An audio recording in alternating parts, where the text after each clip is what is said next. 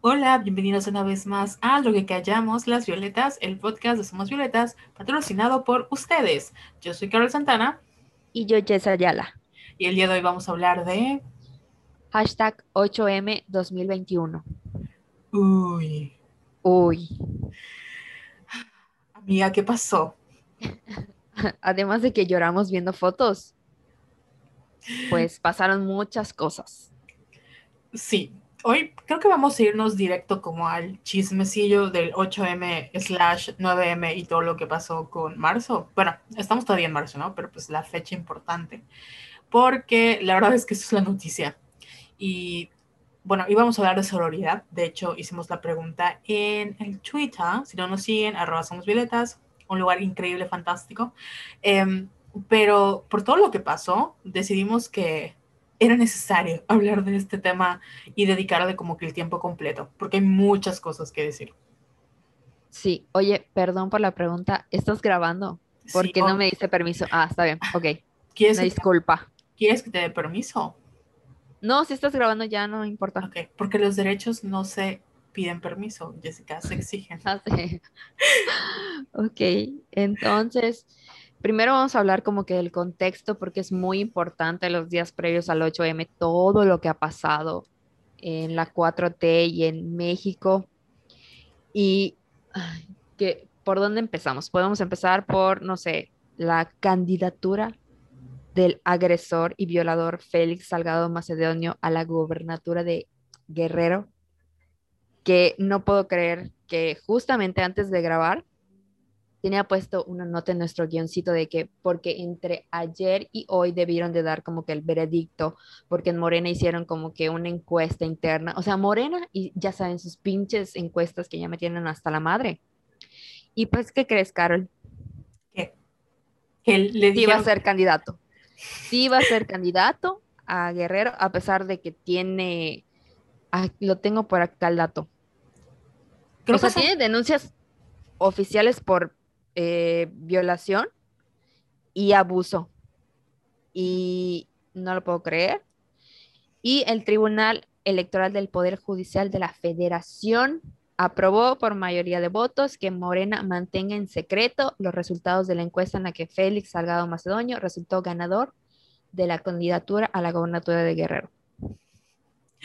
O sea, ya no hay pretexto de que ¿por qué no lo dicen? ¿Por qué no denuncian? ¿Por qué no sé qué? Güey, este güey tiene, tiene las denuncias en fiscalía, no me acuerdo de qué, en qué eh, estados, pero las tiene. Y aún así va a ser candidato a gobernador. Me encanta porque en el guion tienes puesto, checar si ya sacaron su chingada encuesta. y... Sí, porque además, o sea, yo no sé por qué, como que el afán de que el güey se quede. ¿Sabes qué pasa? Eh, mi, tío que es súper fan de AMLO, de verdad no le puedo decir nada de AMLO. Súper fan. Es, güey. Ahí sabes que yo era así. O sea, yo era así hace unos meses. Qué horror. Bueno, no, ah, como que no hace unos meses, ya. Ajá, sí, antes de. De que él subiera al poder. Este. Güey, bueno, mi tío sigue siendo AMLO believer y le, o sea, como que, no sé si te pasó, pero a mí últimamente, con lo que ha pasado, la llegada de marzo implica muchas cosas para todas las feministas, ¿no? Pero a mí como que mi familia está buscándome pleito. O sea, como que quieren debatir, ¿no? Para saber mi opinión. Pero la verdad es que ya saben que una se acostumbra a recibir mm, amenazas de muerte, persecución y de violación. Entonces, ya realmente es como de, ah, otro comentario más, yo me lo tomo muy light. Entonces, no sé cómo surgió el tema de que mi tío cree firmemente que esta es una campaña em, como eh, en su contra, ya sabes, como de para dañar su imagen, porque según este güey es como muy querido en Guerrero, ha hecho muchas cosas por ahí, entonces no, sé si esto sea verdad, o sea, si tú eres de Guerrero y nos escuchas, por favor dinos este, si esto está de acuerdo, porque es como que nos dijeran que Ivonne Ortega ha hecho cosas muy buenas por Yucatán, o sea, la gente de afuera piensa que sí y la gente de adentro sabe que no, ¿no? Entonces este güey, em, pues es muy querido y todos piensan que es muy conveniente, entre comillas, que ahora que es el candidato pues más fuerte para ir contra, ya saben, el PRI y el PAN, pues le sacaron como esta información, ¿no? Que casualidad que ahorita no es que porque las mujeres se hayan unido y se hayan dado cuenta y sea muy difícil eh, reconocer un abuso o en este caso que tiene, de, o sea, tiene la denuncia desde 1998, güey. O sea, y la otra... Y es una menor de edad. Ajá. Además, o sea, violador y pedófilo. Y la otra es del 2016. O sea, esto no es 2021. Pero como ahorita va a subir el poder, obviamente por todos los aires y toda la energía, eh, me imagino que alguien habrá dicho como que, oh, disculpe, acá hay un violador que quiere ser gobernador. Y pues eso pasó, ¿no? Entonces ahorita, em, el problema con, según yo, a este güey ya lo habían sacado. O sea, yo no sabía que iban a hacer esta encuesta. Em, pensé que... Pero fue como para calmar porque obviamente hubo como que todo un movimiento, ya viste, de ahí nació lo de rompe el pacto y AMLO diciendo mamadas, pero vamos más adelante. Pero sí, siento que fue así como que, ay, miren, lo vamos a consultar para que se calmen, que, que en verdad no debieron de, de, hacer una consulta. O sea, es eso de que te vas a la chingada y no, no vas a ser el candidato. Es que el, o sea, AMLO es, bueno, viene de Morena, ya saben, ¿no? O sea, realmente ya no es del PRD, él es de Morena. Entonces, cuando se le cuestiona en su mañanera, de güey, o sea, ¿qué opina de que este señor eh, es un violador y está en el, creo que ni siquiera eso, o sea, las acusaciones. Y él dice, es que yo no me puedo meter porque yo soy el presidente y yo no puedo decirle a mi partido qué hacer. Entonces yo realmente no puedo tomar una posición política. Y ahí es cuando empezó lo que dices tú, lo de lo del presidente rompe el pacto, porque no fue un cuestionamiento de un día para, o sea, un día y nada más, no fueron varios.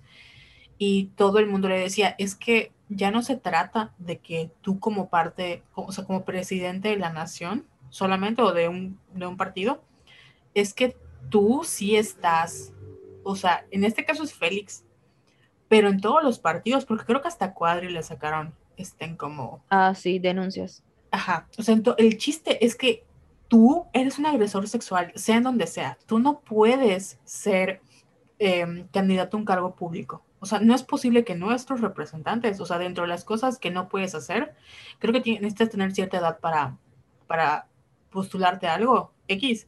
O sea, como dentro de las cosas que tienes que tener es no tener ninguna denuncia por agresión sexual. O sea, es lo mínimo. Sí. Lo mínimo. Y obviamente como que, pues, las mujeres valemos verga en este país, como ya saben, pues una agresión sexual es como, eh, no pasa nada, o sea, cualquiera lo ha hecho en su momento, o sea, cualquiera se le va la mano, así eran los tiempos de antes, es que las cosas eran diferentes, o sea, mamadas para justificar que eres un agresor sexual. Y pues a raíz de eso, te digo, todas las feministas se unieron em, con el hashtag eh, rompe pacto, sí, como dices tú, hizo mucho ruido. Lo, en su momento yo pensé que lo destituyeron. Digo que mi tío se molestó porque decía, es que ahora cualquiera puede hacer una denuncia falsa. Y ya sabemos que las denuncias falsas realmente, eh, o sea, tienes que ser muy culera para hacer una denuncia falsa. Sí. Porque implica, o sea, nadie gana nada con eso. Y de la gente que denuncia realmente creo que de la encuesta, creo que de 100 denuncias de violación, creo que nada más 6 llegan a, a investigarse completamente y creo que solo una llega a la, a la cárcel. O sea, perdón, no tengo así infografía, pero pues todos sabemos que en México realmente la justicia para las mujeres es inexistente, ¿no? Entonces mi tío decía, güey, es que, no me hizo güey, pero me dijo, es como, güey, no mames, este, Ahora con cualquiera lo pueden usar, ¿no? Es muy fácil para que si no te gusta este candidato, le levantes una denuncia falsa. Y es como de, tío, ¿realmente usted cree que a los va a pasar algo con una denuncia falsa? O sea, no va a pasar nada porque, de nuevo, Donald Trump llegó al poder, este güey no le pasó nada, eh, lo dejaron por lo que vemos. Entonces, ya entre estas acciones que, entre comillas, lo, nos sirven como para calmar las aguas, al final solo son contraproducentes y es peor. O sea, yo creo que hubiera preferido que no hicieran la encuesta pendeja, porque hubiera dicho, bueno, al menos dijeron, nos vale verga las mujeres. Pero lo que hicieron fue como un, ay, cálmense, tranquilas, no pasa sí, es que es eso. O sea, es que, por ejemplo, como que la 4T, Morena, AMLO, son así, son ese tipo de personas de que creen que porque hacer honestos, como que les van a agradar a la gente. O sea, AMLO en su cabeza es como que un hombre súper eh, bien, súper honesto, dice la verdad, habla con la verdad, pero pensando como que en esto que estás diciendo, creo que prefiero la hipocresía. ¿No te pasa? Sí. Porque a eso estamos acostumbrados con los políticos. Por ejemplo, Peña, ¿cómo hacía? O sea, Peña era así como que un títere, pero también era como que muy bueno para pendejear preguntas. AMLO no, AMLO te contesta literal lo que está pensando y creo que eso es mucho más frustrante. O sea, de verdad que en México estamos jodidos, o sea, no hay por dónde. Fíjate que... ¿Qué Ajá, sí, dime. No, por le decía a mi mamá en la mañana que, por ejemplo, el caso de Mérida, ¿no? Que ahorita estamos gobernados por el PAN. Y le decía, yo creo que, creo que el PRI va a regresar, o sea, no sé, pero dentro de las cosas que al menos el PRI te robaba, pero te daba algo. Y eso es como que te estoy robando, pero te doy un vasito. En cambio, el PAN ya sé, te roba, es hipócrita, es doble moral y además se da golpes de pecho. Entonces creo que al menos el PRI ya conoces que es un, es un cabrón, pero es un cabrón y lo sabes, o sea, sabes que es el, el PRI. Pero el PAN y Morena, o sea, se visten así, bueno, Morena, que es lo peor que nos quieren vender como es supuestamente la izquierda, ¿no? Ya sabemos que las mujeres, y, o sea, en la izquierda somos nada para ellos también porque siguen siendo machos. Pero lo que me da risa es que se pintan así de que es que el país, abrazos, no balazos, y hay que cambiar la pobreza. Y es como, contra las mujeres también sufrimos, o sea, ya dinos de una vez que o sea, no tienes cosas más importantes que pensar que en la violencia de género, porque ya lo, ya lo sabemos, pero dínoslo. El PAN ahorita es muy feminista, supuestamente. Ah, ¿Viste el tweet de que publicaron, porque ya ves que en que amburallaron el Zócalo, que vamos a hablar de eso más adelante, pero hubo un proyector que decía así como México feminicida y un corazón y, este, ¿y cuál era el otro? Así como de ah, un, gobernador no será, un violador no será gobernador, y el último era aborto legal. Entonces, no sé quién del, PAN publicó como nada más el del corazón y el feminicida y el gobernador. Y alguien le recordó, ay, te faltó este, mi rey, o sea, del aborto. Porque dices, güey, o sea, todos han tenido a México en su poder en algún momento y ninguno hizo nada por las mujeres. Obviamente, ahorita como odian a AMLO y les caga la madre, pues ahorita sí son muy feministas, ¿no? Pero todas las cosas que hicieron, güey. No, están cabroncísimos. Y otra cosa que te iba a decir, o sea, AMLO no solo se hizo pendejo, también como que apoyó a, Félix, porque sí llegó a decir eh, textualmente que ya como que, ay, ya párenle a la campaña de linchamiento contra el candidato de Guerrero. Y yo así de, ¿really? O sea, podías haber, te podías haber quedado callado y ya. O sea, hasta donde dijiste que, ay, no me puedo meter porque soy presidente. Ah, ok. Pero tiene como que esta ya obsesión, delirio de persecución de que todo es porque lo odian y porque odian a la 4T y porque odian a Morena. Entonces, como así como él dijo ya chole, yo le digo ya chole con tus pretextos de que todo es campaña de linchamiento porque no es así. No, ha hecho cosas muy, o sea, al menos como le digo, le dije a mi tío en su momento, yo estoy de acuerdo que le ha dado, o sea, a la gente que está con él, algo le dio, em, que ha ayudado a mucha gente. O sea, nadie le quita que, que ganó la presidencia siendo una opción de cambio, ¿no? Pero la neta, las mujeres nos ha fallado muchísimo. O sea, independientemente de todo lo que, lo que ha hecho, si lo ha hecho bien o mal, que sabemos que ha hecho cosas muy malas. Por lo del tren, al menos acá en el sur, lo del tren Maya, que le dijimos, no lo hagas, güey. Ahí fue y lo hizo. este, pues en la parte de las mujeres nos ha fallado un montón, porque él llegó con la promesa de ser un gobierno lleno de paridad, con gente muy, muy, muy capacitada para tener cargos. O sea, a Claudia Sheinbaum, eh, por eso se le recuerda cada eh, manifestación de que tú nos prometiste, güey, tú nos dijiste que entendías, que estabas en la lucha. Y sin embargo, nos sigues mandando los granaderos. Lo mismo con él. O sea, él llegó al poder y que no se nos olvide porque yo estaba ahí, yo lo viví cuando fue el 2012, estábamos ahí, Jessica, marchando a, favor de él, de, que no haya un fraude, de que no llegara Peña al poder, de, o sea, los estudiantes, los 140 y, 143, ¿no? Pues ya se me olvidó el número, qué horror, perdón. Igual a mí. Bueno, estamos ahí con los, con los estudiantes de, de ay, ya, se me olvidó, perdónenme. Pero estamos ahí, estamos ahí marchando. Sí, sí, yo me acuerdo perfectamente. Ustedes saben que somos de la Facultad de Antropología, entonces aquí nosotras al, al brinco con los movimientos sociales. Y no se me hace justo que ahora que ya, o sea, él llegó al poder gracias a toda esta nueva, bueno, igual a la gente vieja, ¿no? Toda culera. A la gente, a la gente Los chavorrucos. Así es, a la gente joven que, que estamos saliendo de la prepa, que estamos entrando a la carrera, que veíamos todo esto y cómo está el país, no se me hace justo que ahora sí, que ya está en el poder, nos quiera tratar de la misma manera en la que los gobiernos represores nos trataron cuando estábamos de su lado, ya sabes, y sobre todo a las mujeres, que a todos, a todos los cualquier partido político, pero en, especial a los de izquierda se les olvida que nosotros estábamos con ellos. O sea, cuando, cuando, cuando veías las represiones contra los estudiantes, cuando veías, o sea, todos marchamos con ellos. Y ahora, y ahora que nos toca a nosotras decir, güey, nos está llevando la verga, nos están matando, o sea, no es posible ser mujer en México, es invivible. Em, ahora sí ya nos tienen que dar permiso para que destruyamos el país, ahora sí estamos locas, exageramos, hay cosas más importantes. Vato, tú estabas también quemando las puertas, estabas marchando cuando se, se casó Eugenio Derbez y estabas haciendo un show. No es posible que ahorita no quieras entender por qué estamos marchando, ya sabes, o sea, ridículo. Sí, oye, eh, es el movimiento 132. Ah, yo siento 42, sí, es que sí. eran 42 estudiantes, si no me equivoco.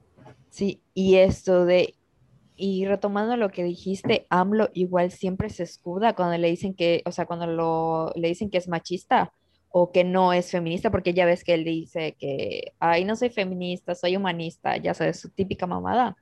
O sea, su excusa es de que no, es que yo sí apoyo a las mujeres. O sea, yo nombré a la primera secretaria de gobernación. O sea, mi equipo está integrado mitad mujeres, mitad hombres. O sea, acá hay inclusión, que no sé qué. Pero como que no entiende que no solo queremos eso. O sea, sí, bravo porque hiciste lo que hiciste, pero hay mucho más, güey.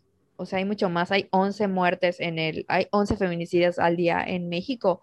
Entonces, no me vengas a mamar con, con tus pendejaditas. Sí, que es... que me molesta porque ¿sabes qué? Porque ¿sabes qué, Carol? Dime, ¿qué?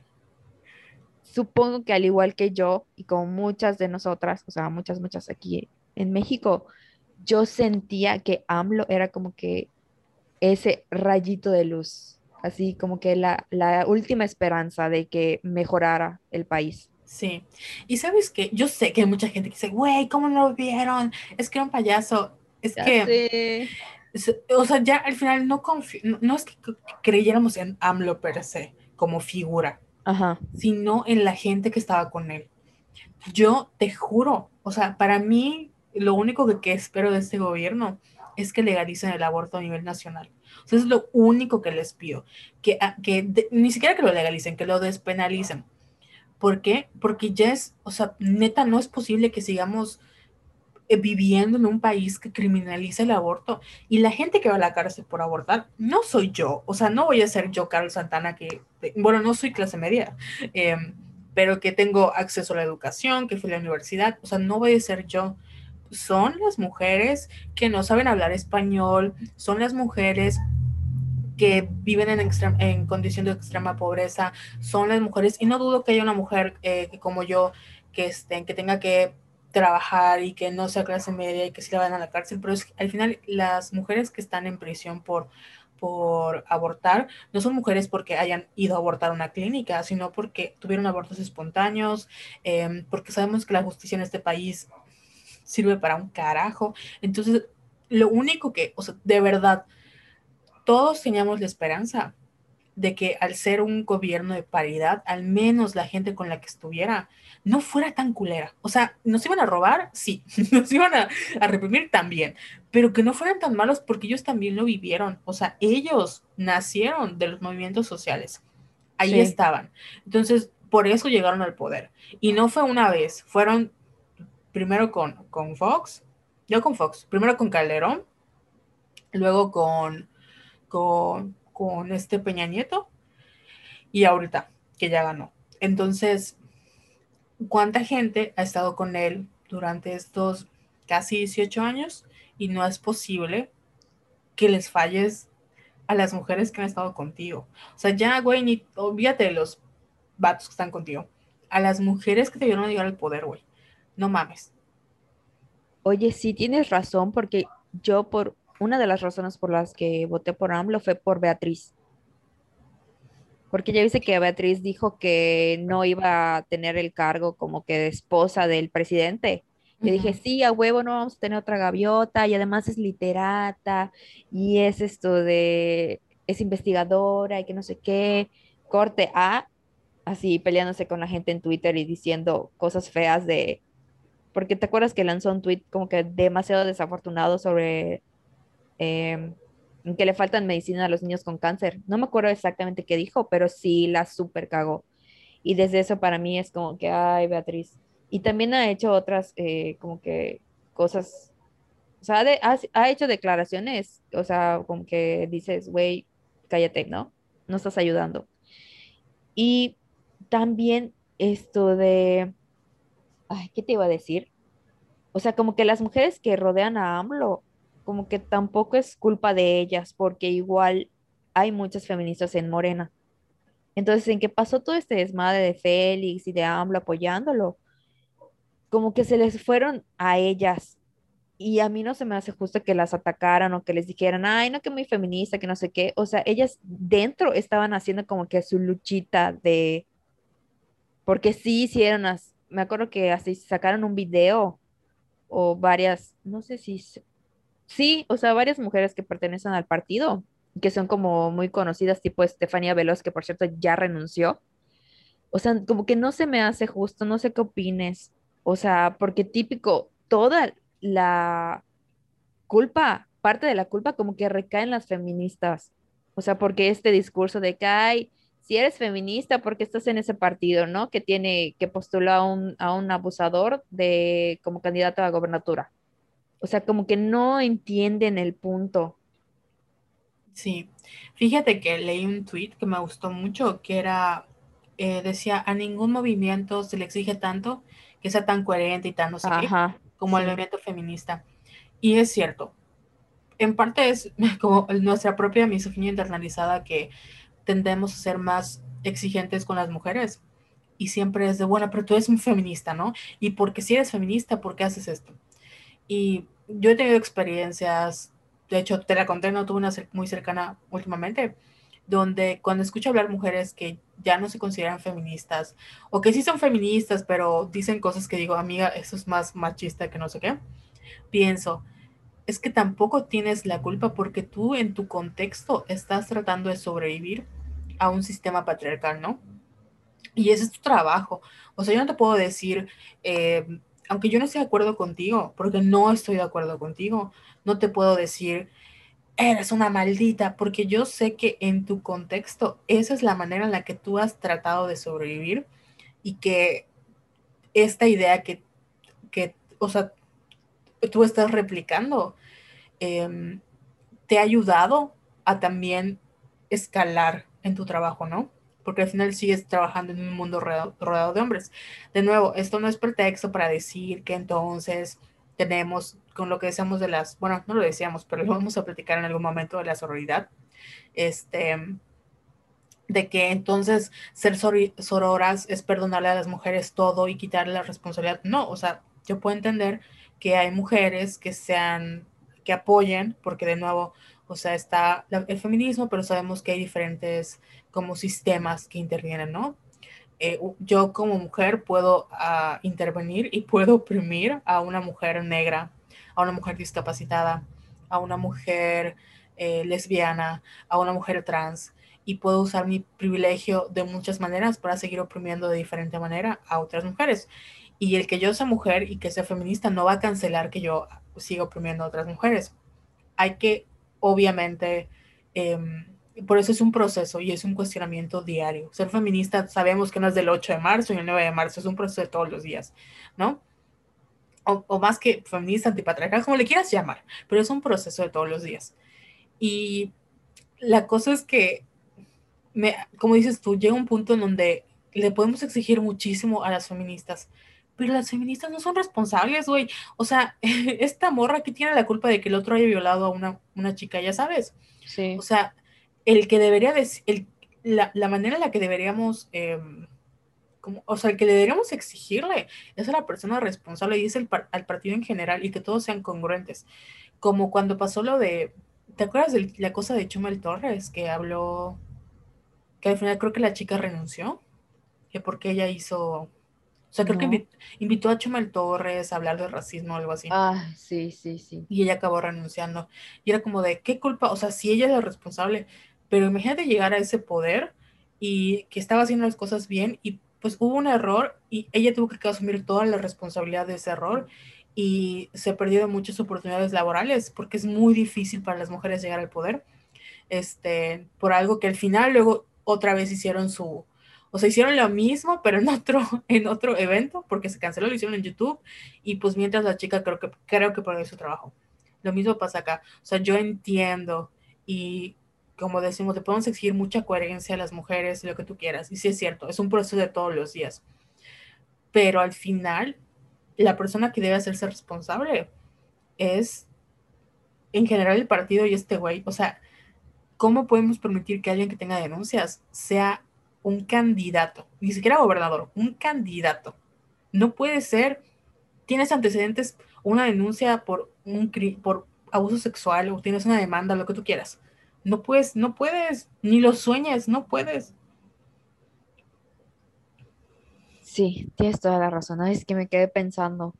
Y sí, o sea, ahorita no recuerdo quiénes, además de Estefanía Veloz, quiénes renunciaron a Morena, pero como tú dices, o sea, no es culpa de ellas. Y yo creo que podían hacer mucho más quedándose que renunciando, pero de nuevo, o sea, creo que es parte de igual decisión propia, porque si no te sientes cómoda, pues no tiene caso que te quedes, ¿no? Y también parte de la presión social. Pero bueno porque te digo, además, ellas pueden, o sea, nosotras, por ejemplo, ¿no? Eh, que estuviéramos en esa posición, creo que igual renunciaríamos. Bueno, no, es que es complicado, por eso, por eso trato de ser, lo vamos a mencionar en su momento cuando hablemos de sororidad en algún episodio, pero yo sí creo que cuando se trata de mujeres, trato, yo al menos trato de ser un poco menos inflexible con las mujeres, porque sí les exigimos demasiado por los errores de los hombres como que nosotras entendemos que, ay, es hombre, los men gonna man, ya sabes, como que los hombres van a seguir siendo hombres. En cambio, las mujeres deberían ser más conscientes cuando, güey, las mujeres somos muy conscientes, pero también somos humanas y cometemos errores y tenemos intereses y lo que tú quieras. Y, y nos pasa lo mismo. ¿Y por qué estos cabrones les exigimos menos cuando ellos son los responsables? Sí, totalmente. Y si te parece, hablando como que de lo que acabas de decir, podemos pasar al segundo punto de nuestro contexto. Ya hablamos de Félix, de la candidatura, entonces vamos a pasar a AMLO y cuando dijo la mamá de qué es el pacto patriarcal, porque no sé si viste la mañanera, yo lo vi así como que horas después y solo vi pedacitos. Y ay, fue cuando salió el chiste del, feminismo importado. De que vivimos Porque dijo, el, dijo que dijo que el patriarcal son expresiones importadas. Cito, dijo así, literal, son copias. ¿Qué tenemos que ver con eso? Somos respetuosos de todas las mujeres y seres humanos, pero de eso se monta el conservadurismo. yo, ay, ya, cállate, cabrón.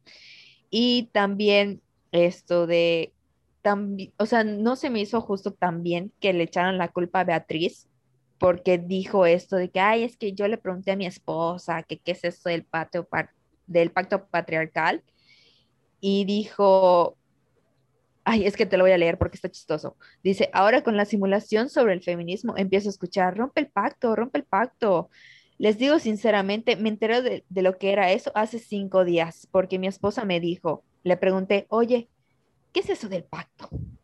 Y ya me dijo, rompe el pacto, el pacto patriarcal, deja de estar apoyando a los hombres. Y yo, o sea, yo pensé, Mm, dudo que Beatriz le haya dicho que deje de apoyar a los hombres. O sea, eso es lo que él entendió o lo que dijo, ¿no? Pero ahí yo vi tweets me sacaron de onda ¿y qué dirá Beatriz de lo que acaba de decir su esposo? Y yo, güey, o sea, es que no es culpa de Beatriz que se haya casado con un idiota. Bueno, tal vez un poco, pero no es culpa la mamada que dijo AMLO, ya sabes. Entonces, ¿por qué siempre como que nos ensayamos con ellas de nuevo? O sea, no, es culpa de AMLO y AMLO es el único de responsable de lo que sale de su boca. Es que creo que es nuestra propia frustración. Me dio mucha risa eso de la simulación feminista, porque es como de, güey, o sea, ¿qué simulación? Creo que sacaste un meme, ¿no? En Violetas. Eh, ay, sí, no me acuerdo cuál, pero sí fue una, una simulación. No, me acuerdo cuál, no me acuerdo cuál fue. Creo que fue el de. Ay, ahorita lo busco, es que se me, sí me acuerdo que saqué, saqué un meme. Este, pero me da mucha risa el, hecho de que, o sea, para que veas, y esto es la, frustración que tenemos las mujeres, para nosotras, esto, esto del feminismo es una cuestión de vida o muerte. O sea, de verdad, es algo que rompe amistades, que rompe relaciones, que, o sea, te cambia la vida completamente, porque como decimos, una vez que te pones los lentes violetas, por cierto, un saludo a Jimena, que nos hizo una ilustración muy bonita hoy en, en Instagram. La compartimos en nuestras stories, ahí están. Este, una vez que te pones los lentes violetas, te das cuenta de todas las mamadas que has tenido que soportar por ser mujer. Y, o sea, cosas que no tendrías por qué y cómo neta es una cuestión de vida o muerte para nosotras. Y para este güey es como un ¿Qué es el pacto? Me acabo de enterar de eso hace cinco minutos. ¿Qué es la simulación? Así, o sea, oye, ¿tú qué sabes de eso? ¿Qué es eso de romper el pacto? O sea, neta, es como de, güey, o sea, o sea, yo he tenido que atravesar todo un proceso, lo he llorado, lo he sufrido, o sea, em, relaciones que creía que eran eh, equitativas en mi vida al final resultaron que no lo fueron. Me he dado cuenta que en algún momento yo también fui víctima de algún abuso emocional, económico, lo que tú quieras, por, por culpa de la violencia de género, ¿no? Y para ti, esta es una cuestión de, es una simulación, es una idea importada. Y esto, la idea importada, no, lo, no sé si lo dije en... Es que nos seguir en Twitter, ¿eh? porque yo en Twitter hablo de, todo.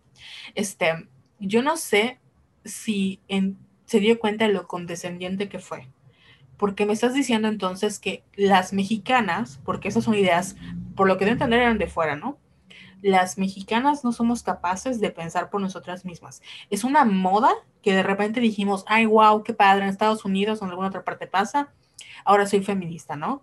No tiene nada que ver con que a diario vivamos una situación de violencia en todos los sentidos. No, es porque se puso de moda. Y como Taylor Swift dijo, eh, Squad Goals, ahora yo soy feminista y yo voy a quemar el palacio. Obviamente eso pasó. Oye, ¿sabes qué? Perdón, pero no había visto eh, la ilustración de Jimena. Está hermosa. Amo, gracias Jimena. Muchas gracias. Ella siempre lo sé. Ay, perdón, ahorita en que abrí mi, ahorita en que abrí el Instagram vi que que, mi novio subió una foto y, como que se rompió mi cerebro. Perdón, ¿qué estábamos hablando? Está muy bonita este, la foto de, Jimena. La foto, ahí está, la ilustración. Voy a buscar el meme porque sí me acuerdo que pusimos. Ay, eso estaba yo buscando. Porque hemos estado, la verdad es que hemos estado con todo, con los, con Tokio, con los memes. No, nos, no se lo pierdan en nuestro Twitter. Y ojalá lleguemos a los 10.000 en, en Instagram porque quiero, de verdad quiero compartir el swipe up hay muchas cosas que a veces hablamos acá en el podcast, que decimos eh, en tal artículo, tal artículo, y nunca subimos como la liga. Todo que tenemos el blog, ¿verdad? Pero bueno, es otra historia. Y pues el chiste de que estamos platicando de esto es que ustedes también, pues no se queden nada más con que lo que nosotros decimos, sino que ustedes lo lean, lo platiquen, lo piensen, nos comenten. O sea, eso es lo padre de este espacio, muchachas. Sí, claro. Y bueno, para colmo, como para cerrar, porque no sé si sentiste que como que estuvo muy, eh, ay, no me gusta usar la palabra caliente, pero sí, como que se calentó el mood así previo al 8M, ¿no? Y para cerrar con broche de oro, días antes del 8M, ¿qué crees que pasó, Carol? A ver qué. La Ciudad de México blindó monumentos importantes entre comillas, porque nos valen madre los monumentos, eh, previo a la marcha. Entonces, como que hace rato, hace ratito estábamos hablando de que AMLO es como que, y Morena y la 4T eran, o sea, nos han engañado así de que, ay, es que la esperanza de México, que no sé qué. O sea, ¿tú sabías que esta era la primera vez que se ponían vallas alrededor de Palacio? O sea, ni siquiera Peña Nieto, ¿cuántas marchas no se hicieron contra Peña Nieto? Cuando ganó, güey, o sea, durante su mandato. Y jamás hizo esta mamada. O sea, mandó policías, ¿no? Pero, pero no esto de, pero no puso vallas en palacio. Fue algo como que yo estaba impactada cuando vi las imágenes. ¿Sabes qué es lo peor? Que, que neta, como ya nada me sorprende. O sea, como que, em, no sé si te pasa. Igual me pasaban con los feminicidios y fue cuando yo dije, güey, algo está mal conmigo. De que soy tan acostumbrada a que las cosas estén mal, que no me sorprende y tampoco me asusta o sea, ya no veo lo fuerte, como dices tú que dijiste que es la primera vez. Yo pensé, pues es que no tuvo, como que, o sea, no, no porque sea así, sino porque como que el primer pensamiento fue, pero pues no es tan grave, ¿no? Pero lo piensas y dices, sí, claro que es grave. O sea, estás poniendo una valla porque inmediatamente quieres reprimir. O sea, tu primer instinto es porque sabes que va a pasar. O sea, y, y te preparas para reprimir porque se prepararon para reprimir en vez de, güey, de nuevo, él es un presidente que viene del, o sea, que se, el movimiento que hizo, ¿cuánto, cuánto tiempo lo tomó el Zócalo, güey? O sea, sí. de nuevo, nosotras estuvimos ahí cuando marchamos con Peña, este, o sea, no con Peña, o sea, en contra de Peña. Jamás, jamás, jamás, jamás hemos visto que hayan desplegado tanta violencia hacia algún movimiento que no sean los feministas. Porque cuando pasó a los estudiantes, sí es cierto, o sea, de que han habido violencia, han habido asesinatos, sí han habido. Pero la hazaña que tienen contra las mujeres, y tú ves los videos de los policías, la manera en la que, o sea, neta te das cuenta, no es lo mismo cuando agarran a un güey y le lo golpean, a cuando agarran una morrita, o en general una, una morra y la golpean diciendo, ahí está, para que te quedes, para que te quedes quieta, ¿no? Tómale, por andar de, de, como que no muy valiente, así como que, ya sabes, típicos. Sí. Entonces, eso es lo que no entienden, que cuando la violencia es hacia los hombres, es, pues es violencia, o sea, violencia, pero es cuando es hacia las mujeres, es con más saña, porque hay todo un sistema detrás. Y no quiere decir que en tu cabeza vayas pensando, oh, voy a golpear a esta mujer y le voy a llamar puta, porque yo cuando crecí así o porque el sistema patriarcado, porque no estoy, o sea, no, no, es algo que ya tienes tanto el chip que ni siquiera lo cuestionas y ves las, los videos. O yo me quedé impactada, no sé con qué, en qué parte del país, me imagino que todas partes, ¿no? Pero la, manera en la que los policías agarraban a las mujeres y las arrastraban y les decían, a ver, no que muy valiente, a ver para que te calientes, o sea, y sabes lo que representa es saber para que te, para que te quedes quieta, a ver, te voy a calentar o sea, no representa te voy a golpear, es te voy a matar, te voy a escupir, te voy a violar, te voy a, o sea, todas las cosas. Y se ríen en tu cara, güey. O sea, se ríen. Sí, es como que el vivo odio, ¿no? Y ya, ya, me molesté. Sí, y además no solo eso, como que mandaron muchos mensajes poniendo esas vallas. O sea, porque es así de que me importan más, me importa más mi Palacio Nacional, porque AMLO se, o sea, su excusa fue de que no, es que a mí me llegó información de que querían quemar el palacio. Y no, imagínate que lo quemen, o sea, no, es el Palacio Nacional, es un monumento histórico de la ciudad, que no sé qué, bla, bla, bla.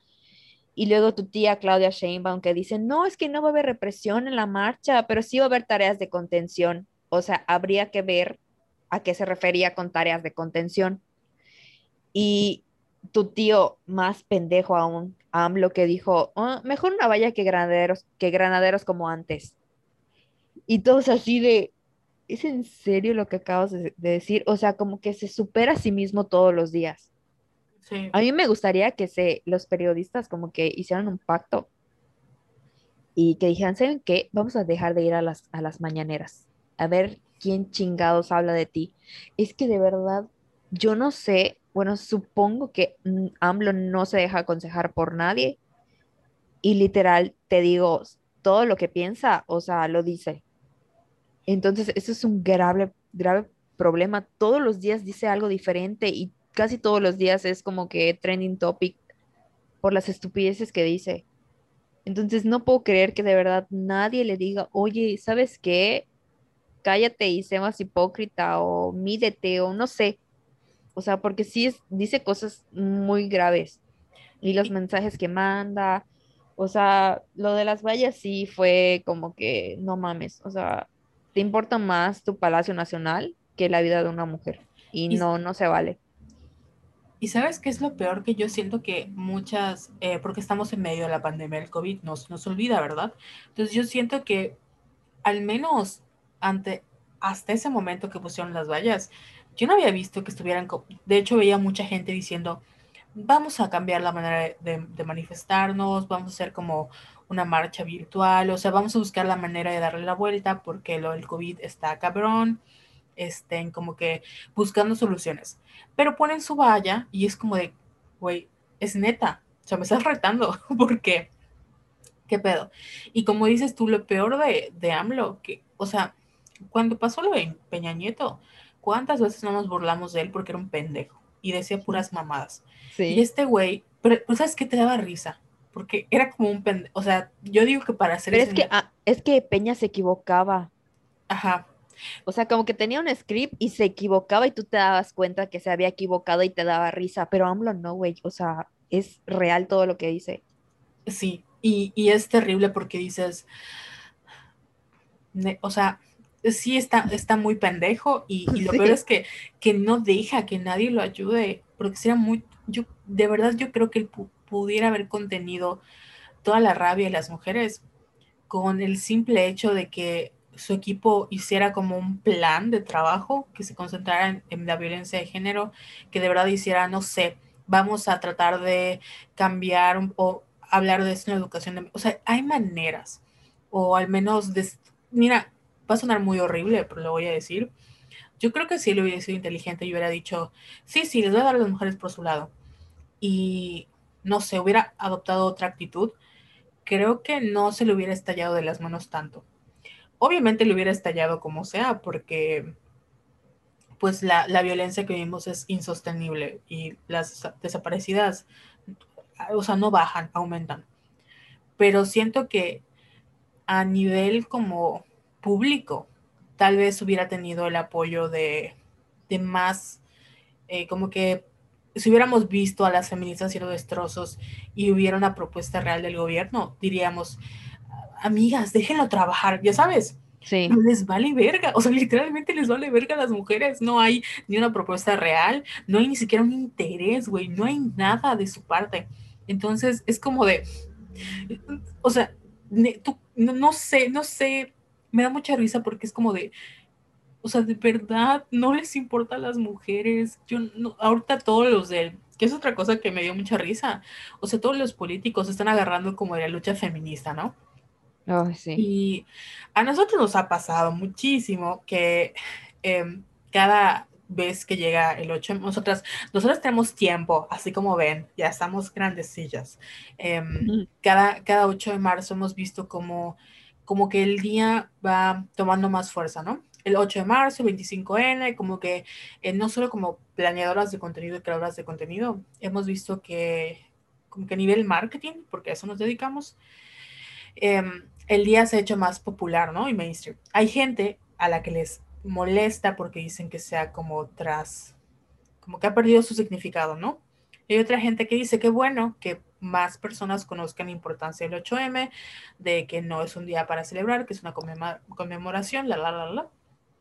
Bueno, el chiste es que eh, comentaba todo esto porque ahorita que está, entre comillas, de moda el feminismo para los partidos políticos, o sea, ahora sí se van a colgar de ese movimiento. Yo hicimos muchos memes de cómo empresas y el gobierno y el Estado se estaban peleando para ver quién hacía más y quién se colgaba del día. Y las feministas o las mujeres que estaban organizando sus cosas estaban como muy aparte, siendo muy conscientes de que esa pelea por, por quién resalte, protagonizar ese día, era cuestión por intereses para quedar bien, ya sabes. O sea, empresas que les valen las mujeres y nada más querían quedar bien ese día. Y una de esas personas es nuestra ex querida eh, Gober Ivonne Ortega, que básicamente dijo igual, no nos vamos a quedar calladas, ni una menos, poniendo la foto de, del el muro, ¿no? Y Palacio Nacional. Y me da mucha, como que digo, chale, porque, y mucha rabia, porque, eh, como saben, si no han, no han leído, pueden entrar a abortoyucatán.com. En el reportaje Maternidad Forzada se menciona que en el sexenio de la gobernadora Ivonne Ortega Pacheco en Yucatán, ella modificó el artículo, creo que es el primero en la Constitución, que dice que la vida abarca desde el momento de la fecundación, güey, y que se va a ser protegida desde el momento de la fecundación hasta el momento de la muerte. Entonces, imagínate tratar de, pues de, despenalizar el aborto en Yucatán, cuando lo primero que te dicen es que desde el momento en el que un espermatozoide fecunda un óvulo, hay vida. Cuando sabemos que eso es no muy 8M de su parte, o sea, es imposible. Y, o sea, y está bien, hubiera sido aceptable que ella hubiera reconocido, güey, sí, yo la cagué cuando estaba en mi gobierno, yo em, fue una piedra para las mujeres, pero no lo hace, o sea, no lo hace por eso, lo hace porque ahora quiere apelar al voto femenino y, y todos están tratando de irse en contra de AMLO, todos los partidos, porque quieren regresar al poder, porque saben que pues Morena es la mayoría. Y sí es muy frustrante ver cómo estas empresas y estas instituciones que no se preocupan por las mujeres, ahora sí, resulta que ya están en nuestra parte. Pero cuando tuvieron la oportunidad, y sé que cuando tengan la oportunidad otra vez, nos van a seguir pisoteando y peor. Sí, y sabes qué, ahorita que mencionaste a Ivonne, o sea, no te vayas lejos, tu tío Renan, pero más adelante lo podemos mencionar o sea, podemos comparar cómo se comportó en otra ocasión y ahorita para el 8M. Pero bueno, pues cada quien, ¿verdad? Esto te quiero leer, o sea, porque es que tengo acá apuntar las citas textuales de AMLO, porque de verdad es como que me molesta mucho lo que dijo días antes del 8M. Eh, fue así. Quiero dejar de manifiesto que nunca vamos a reprimir al pueblo, jamás se va a reprimir al pueblo. Es mejor poner una valla que poner frente a las mujeres que van a protestar a los granaderos como era antes. No los podemos enfrentar. O sea, ¿te das cuenta de la gravedad y de la estupidez de lo que está diciendo?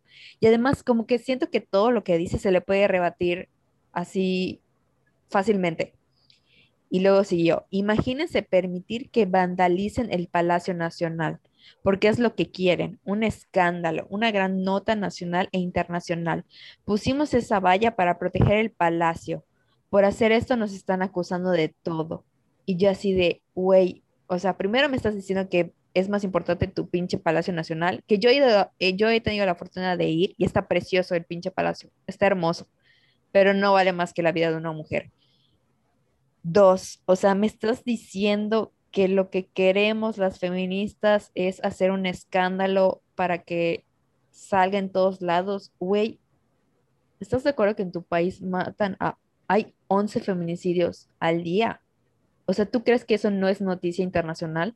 ¿De qué me estás hablando? ¿No?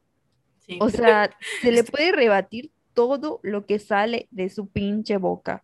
Entonces, no me vengas a decir que queremos hacer un escándalo y que queremos llamar la atención a nivel internacional, porque ¿qué crees? O sea, México ya es noticia gracias a ti, gracias a todo lo que pasa, gracias a toda la violencia que hay, no solo para las mujeres, sino del narcotráfico, el nivel de corrupción, o sea, hay muchas cosas más. Entonces, cállate, cállate.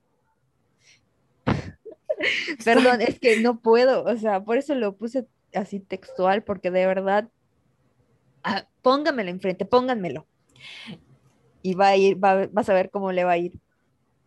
Sí, y, sabes lo que, ay, es que me, me molesta que de nuevo, o sea, tenemos esta, yo no sé por qué tenemos en México esta idea de como de enaltecer los símbolos patrios. Y sabes qué, voy, a tomar de ejemplo una de las mejores películas de Marvel, Thor Ragnarok. Es, o bueno, como se diga, como sea, Thor 3. Rara, ulala, caga. Bueno, como sea, Thor, Thor 3, ahorita recuerdo perfectamente. O sea, eh, es spoiler, si no han visto Thor y les interesa, por favor brínquense los próximos cinco minutos, si no, porque pues, supongo que todos ya la vieron, eh, voy a comentarles. Este güey, eh, en Thor, tienen que, o sea, ni modo, tienen que destruir su planeta o su ciudad o lo que sea. Y al final él dice, güey, vamos a perder Asgard, o sea, se va a morir, ¿qué vamos a hacer? Porque al final también nuestra, nuestra ciudad está construida a través del oro de que hemos conquistado, por lo que tú quieras, ¿no? O sea, tiene que llegar el fin del mundo a la ciudad. Y no sé quién le dice o si él le dice, no importa, güey, o sea, que destruyan la ciudad, porque al final, o sea, Asgard o la patria que ellos tienen está en los ciudadanos. Pues es lo mismo. O sea, el Palacio Nacional se puede quemar. Las cosas, creo que si la pandemia nos enseñó algo, es que las cosas físicas van y vienen, pero la vida de las personas no. O sea, de verdad la vida de las personas son incalculables. O sea, yo no creo que a cualquier persona va y si le preguntas em, cuánto vale la vida de tu mamá, le vas a decir, ay, no, yo creo que un palacio. O sea, no, ¿cómo que cuánto vale? Es incalculable, yo no puedo ponerle un precio. Porque no es, o sea, no es solo la vida de pum, te mato y ya te moriste, ¿no? O sea, es lo que me dejas, los recuerdos, quién eras, tus sueños, tus ilusiones. Cuando una mujer desaparece en México o la matan, no es como que, ay, se murió fulanita. Estamos tan acostumbrados a ver nombres que ya es como que tan natural decir 11 desaparecidas o decir hay muchas Fernandas, hay muchas Marías, hay muchas Elizabeth. O sea, estamos tan acostumbrados a los feminicidios que cada vez que vemos una es como, ay, pues ni modo, es otra desaparecida. Cuando no es otra desaparecida, güey, es la mamá de alguien, es la hermana de alguien, es la alumna, la maestra, la hija, o sea, es una persona que hace dos días tenía un sueño que estaba trabajando para cumplirlo y hoy ya no está. Y no es porque, ay, se me ocurrió morirme. No, alguien tuvo el, la, no, el acto de odio de matarla, ya sabes, o sea, alguien le arrebató, le arrebató la vida a ella y le quitó la oportunidad a ella y a toda su familia de seguir teniéndola en este plano, güey. O sea, y no es de nuevo, o sea, no importa, aunque también entre paréntesis, eh, no es lo mismo que te matan de, ay, toma un, cuchillo, pum, muerte, un balazo, pum, muerte. No, ay, te matan la gente en la que más confías, tu novio. Eh, te, te, matan y te descuartizan, te, te violan y te, o sea, es una violencia que no tiene, no es lo mismo. O sea, eso es lo que este güey y muchos cabrones no entienden. No es lo mismo. Y lo estoy diciendo así súper light porque de verdad no me quiero poner a llorar. Porque es como de... o sea, yo, yo no, no, sé, no sé qué tengo que hacer para explicarlo. Creo que ya lo explicamos muchas veces. Yo sé que muchas mujeres, si esta es la cosa, muchas mujeres lo entendemos. Porque hemos vivido con violencia, em, hemos sobrevivido a violencia en muchos sentidos.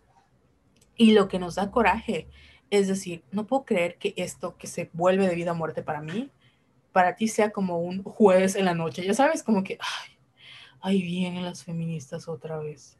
Como de... Sí. No mames, cabrón, o sea, no mames.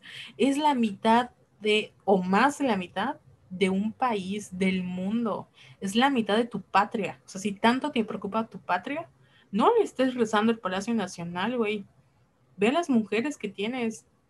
O sea, eso, allí está México. No en un castillito, que además, o sea, ¿quién lo construyó? No me digas que hay la historia de México, o sea, güey, nos conquistaron, no mames, o sea, también. Sí, es que hasta así salen historiadores, ¿no? Cada vez que hay marchas, llorando por sus monumentos, los pinches FIFAs. Oye, ¿qué te iba a decir? Antes de que sigamos, se sigue grabando, ¿verdad? Porque acuérdate que yo no estoy grabando, entonces. Sí, todo, ah, está, todo está grabándose. Ok, ok. Y eso ya antes como que de cerrar, porque ya te ibas a poner a llorar y me ibas a hacer llorar. Esto de... me dio risa el hashtag. Yo creo que era soy mujer y estoy con, con AMLO. Ya sabes, súper orgánico, ¿eh? Súper orgánico. Y pues eh, no las voy a juzgar, pero mm, como que AMLO ha demostrado que no le importamos así un millón de veces, entonces no vale la pena ya a este punto defenderlo, honestamente. Suspicious. Oigan, y por cierto, cuando ven un hashtag así como suspicious, no interactúen con él. O sea, neta, le toman captura, no le den más views ni participen en él porque es el objetivo de generar como choque. Obviamente, eh, tú ves esto y dices, no mames, es pagado y empiezas a escribir mal de él. Eso es lo que quieren, que tú sigas tuiteando para. Ah, yo lo hice, caí en la trampa del marketing número uno. Despedida, ¿eh? ¿No es cierto? sí, lárgate. Esto de, pues muy bien. Estuvo como que muy fuerte el contexto, ¿no? O sea, los días previos a... Esto fue el contexto, sí. Sí, o sea, y ya llevamos así dos horas hablando, ¿no? No, no es cierto, como una. Ay, pero les encanta que, es que me acuerdo que una vez me regañaban porque tardan mucho los podcasts.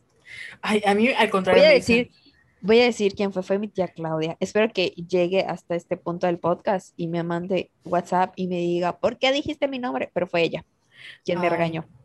Un saludo. Es que luego, pues no grabamos como cada semana, grabamos igual. sí, compensamos así. Por cierto, como que esta vez nos tardamos un montón, ¿eh? Sí, ahí es que pasaron muchas cosas. Ya sé, ya sé que siempre ponemos de pretexto, pero voy a decir algo. Renuncié a mi trabajo de cinco años y fue un proceso así súper complicado y súper difícil para mí. Y Carol estuvo para esto de presente, obviamente, en todo ese proceso. Gracias, Carol. y estoy en un trabajo nuevo. Entonces, sí, como que, ah, fue too much. Y también, pues es que, ¿tú cómo te sentiste? O sea, porque sí estuvo muy fuerte. Yo, honestamente, lo tuiteé y luego me arrepentí. Dije, ay, no debí decir esto. Pero de verdad, cuando leí otros eh, testimonios de otras eh, feministas que sigo, dije, ah, no soy, la, no soy la única, ¿no? Que se sienta así. Pero yo estaba como que agotada emocionalmente porque siento que es como que es cuando se alevera están todos y empieza como que los pleitos y las mismas conversaciones de siempre y lo de los monumentos y la vida de las mujeres, o sea, lo que siempre pasa, ¿no? Como que previo a cada marcha. Y yo decía, es que, ¿saben qué? Perdónenme, pero yo ya quiero que sea nueve, o sea, porque ya es demasiado, es demasiado para, para mi salud mental. Y también les dije que el mero ocho, que porque hay muchas que también, a comparación de otros años, como que este año decidieron no ir o no participar, por la razón que sea, ya sea por trabajo, porque no se sentían bien, lo que sea, y creo que también es válido, porque es algo como que muy fuerte ya, no sé cómo tú lo sentiste o cómo lo sientas. Sí, de hecho yo te había comentado que el 8 no iba a trabajar, o sea, como que mi plan era dejar... De hecho, no hicimos como ningún contenido especial. Siento que cada año hacemos algo especial ese día. Y esta vez fue así como de, eh, o sea, porque no tenía intención. Y, y sonará muy feo, pero dije, güey, la neta, todo el año nos pasamos trabajando para nosotros. Ustedes saben que, que este espacio no es feminista un solo, un día nada más, o sea, es como todo el tiempo. Y yo no había entendido lo cansado que era, porque sí leí los tweets de varias diciendo, ay, deseo que ya pase marzo, ¿no? Y yo decía, ay, o sea, ¿cómo? Pero ese mero 8, pues sí me puse también como que, de, nuevo, yo ya aprendí y uno se acostumbra a que todos los días te llegan como mensajes muy feos, entonces nuestra atención siempre, bueno, ahora es para, em, pues para hablar y generar un diálogo con, con la gente, con, con nuestra audiencia. O sea, la gente que no es de nuestra audiencia y que nada más quiere trolearnos y quiere mandarnos cosas feas, ni siquiera les hacemos caso. Yo di muchos blogs.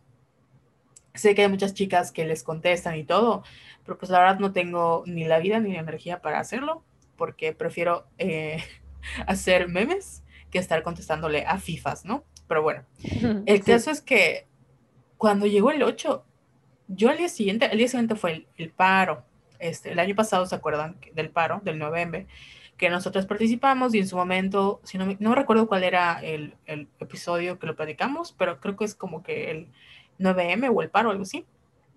Pueden escuchar lo que nosotras este, pues pensamos, pero en su momento fue, y yo en lo personal no lo volvería a hacer porque no me gustó, creo que fue una oportunidad para, de hecho les pregunté a la gente que me sigue en Twitter qué opinaban de eso y también muchas gentes me dijeron, yo no lo voy a hacer porque el año pasado no me gustó, sentí que fue darle espacio a los machitos para que sean machitos libremente, eh, me sentía muy mal, como que tanto que hemos luchado para que se escuchen nuestras voces como para cederlas, no nos gustó, ¿no?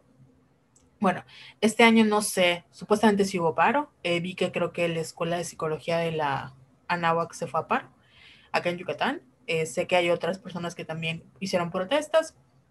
Em, pero yo el 9, la verdad, no trabajé porque estaba súper agotada de todo lo que habíamos vivido el 8. Porque es, em, ni siquiera es como que, ay, todo el día estuvimos dando retweets. No, es que neta era ver a, la, a la, las marchas y la energía y la represión y leer los comentarios. Y afortunadamente yo en mis redes sociales creo, creé mi propia burbujita donde nada más tengo a gente que, y me vale, me vale, es que es una burbujita, tengo a gente que tiene las mismas aficiones que yo y que en su mayoría son mujeres. De hecho, creo que no tengo ningún hombre heterosexual que no sean, este, ni siquiera mis primos, güey. Y no vi como comentarios feos. En Violeta sí, obviamente, estén por los trolls. Pero ver todo eso fue muy cansado, muy, muy cansado porque haces muchos corajes. Esta, eso que dijo Claudia Sheinbaum que iban a ver como, como cosas de contención, básicamente eran encapsular, que yo no sabía que eso era una estrategia, ¿no? Sí. Que, que te encapsulan, que eso nos lo trataron de hacer cuando el 28S, por cierto, Renan Barrera, esté en, en la concentración del aborto legal del 2019. Entonces, hay una foto muy poderosa de esta chica, eh, de dos muchachas abrazadas porque están rodeadas por un montón de policías. ¿Y qué es lo primero que piensas? ¿Cómo voy a salir de acá? O sea, te encapsulan, te encierran, güey. O sea, imagínate que estés tú solita encerrada con un montón de... que te rodeen policías. Eh, vimos que lanzaron gas lacrimógeno, eh, que pasó eso de los rifles que me comentaste, que este... Del, sí, esto de pasó algo así muy como que, ay, feo, porque Ah, y otra cosa que iba a comentar, o sea, creo que el feed de, de Twitter de Violetas está como que muy bonito y seguimos a la gente correcta, así que queremos, ¿no? Pero también nos llegan muchos de que nos etiquetan. ¿Te has fijado? Entonces, igual ver eso es como que muy fuerte porque a veces eh, levantan a chicas durante las eh, marchas y nos piden ayuda para dar RT o nos llegan eh, videos muy fuertes de que la policía está atacando a las mujeres. Entonces, eso es como que muy cansado. Yo ese día no estuve monitoreando redes porque estaba trabajando, pero tú sí. Entonces, si yo estaba agotada, me imagino que tú estabas el doble o el triple de agotada porque tú sí estabas con todo en las redes de violetas. Entonces hay que como que recalcar eso porque sí es como que agotador emocionalmente. O sea, no es muy sano estarlo viendo, ya sabes. Sí. Y también eh, cuando yo terminé de trabajar como a las 4, entré a Twitter porque no había entrado a redes para nada. O sea, me encanta que trabaje en redes y no checo mis redes. Lo primero que veo es tu tweet de, o sea, ajá, le dice como que retuita un video y decía francotiradores.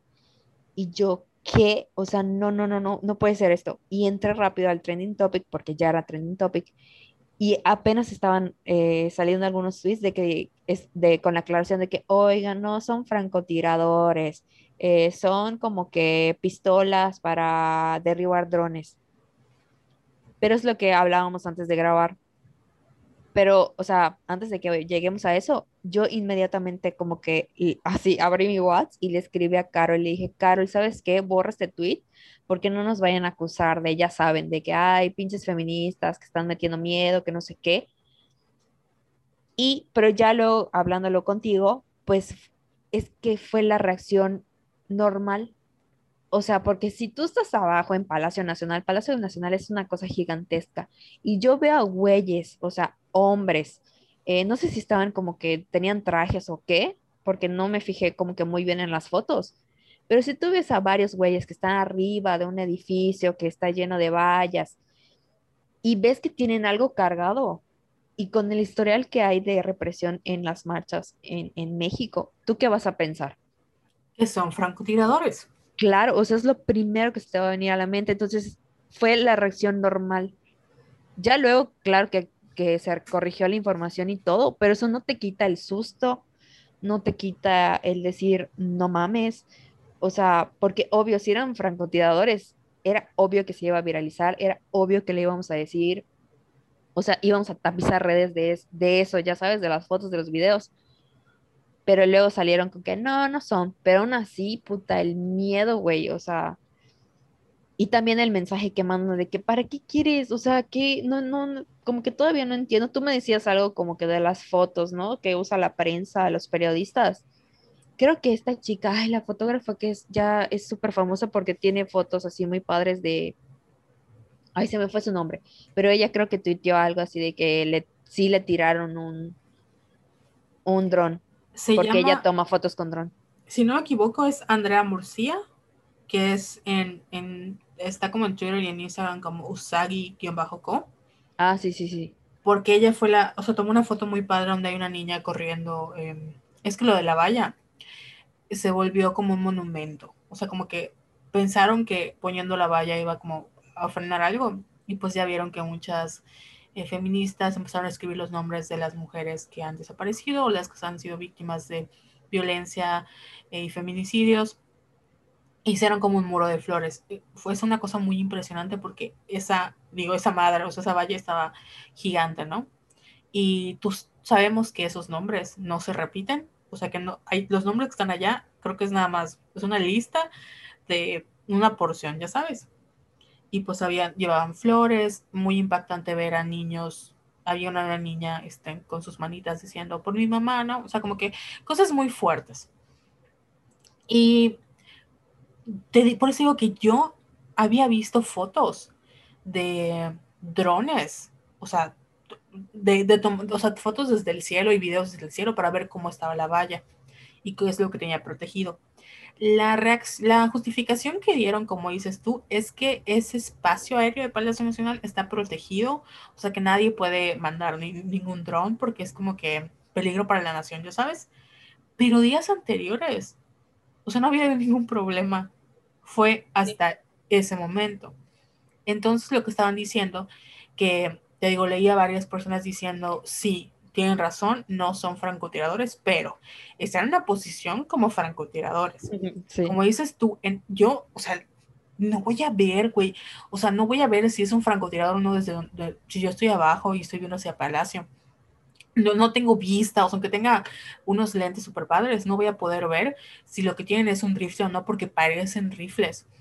Y lo primero que voy a pensar, como dices tú, es, güey, me van a matar, así me, aquí me acribillan y aquí quedé. O sea, eso es lo que piensas, ¿no? Aunque sea que te disparen una bala de goma o una pelota, o sea, o sea bala de pintura, eso es súper peligroso. Y pues obviamente, eh, como te comenté fuera del aire, sí, este, igual era el tonito muy condescendiente de que, ay, no son rifles, así de que, sí, güey, es muy condescendiente tu explicación porque ya sé que, ya me explicaste que no son rifles, pero eso no quita que también sea parte de la represión, de que no dejes a los periodistas hacer su trabajo porque pues es para tirar drones, pero ¿quién va a lanzar un dron? O sea, ahora resulta que el movimiento feminista tiene dinero como para meter, como que no querían que lanzaran como, no sé si bombas al aire o qué pedo, o sea, tenían miedo que tomáramos Palacio Nacional, o sea, güey, neta. Sí, es que de verdad no, no tienen ya ni cómo escudarse. O sea, lo hacen, pero muy mal.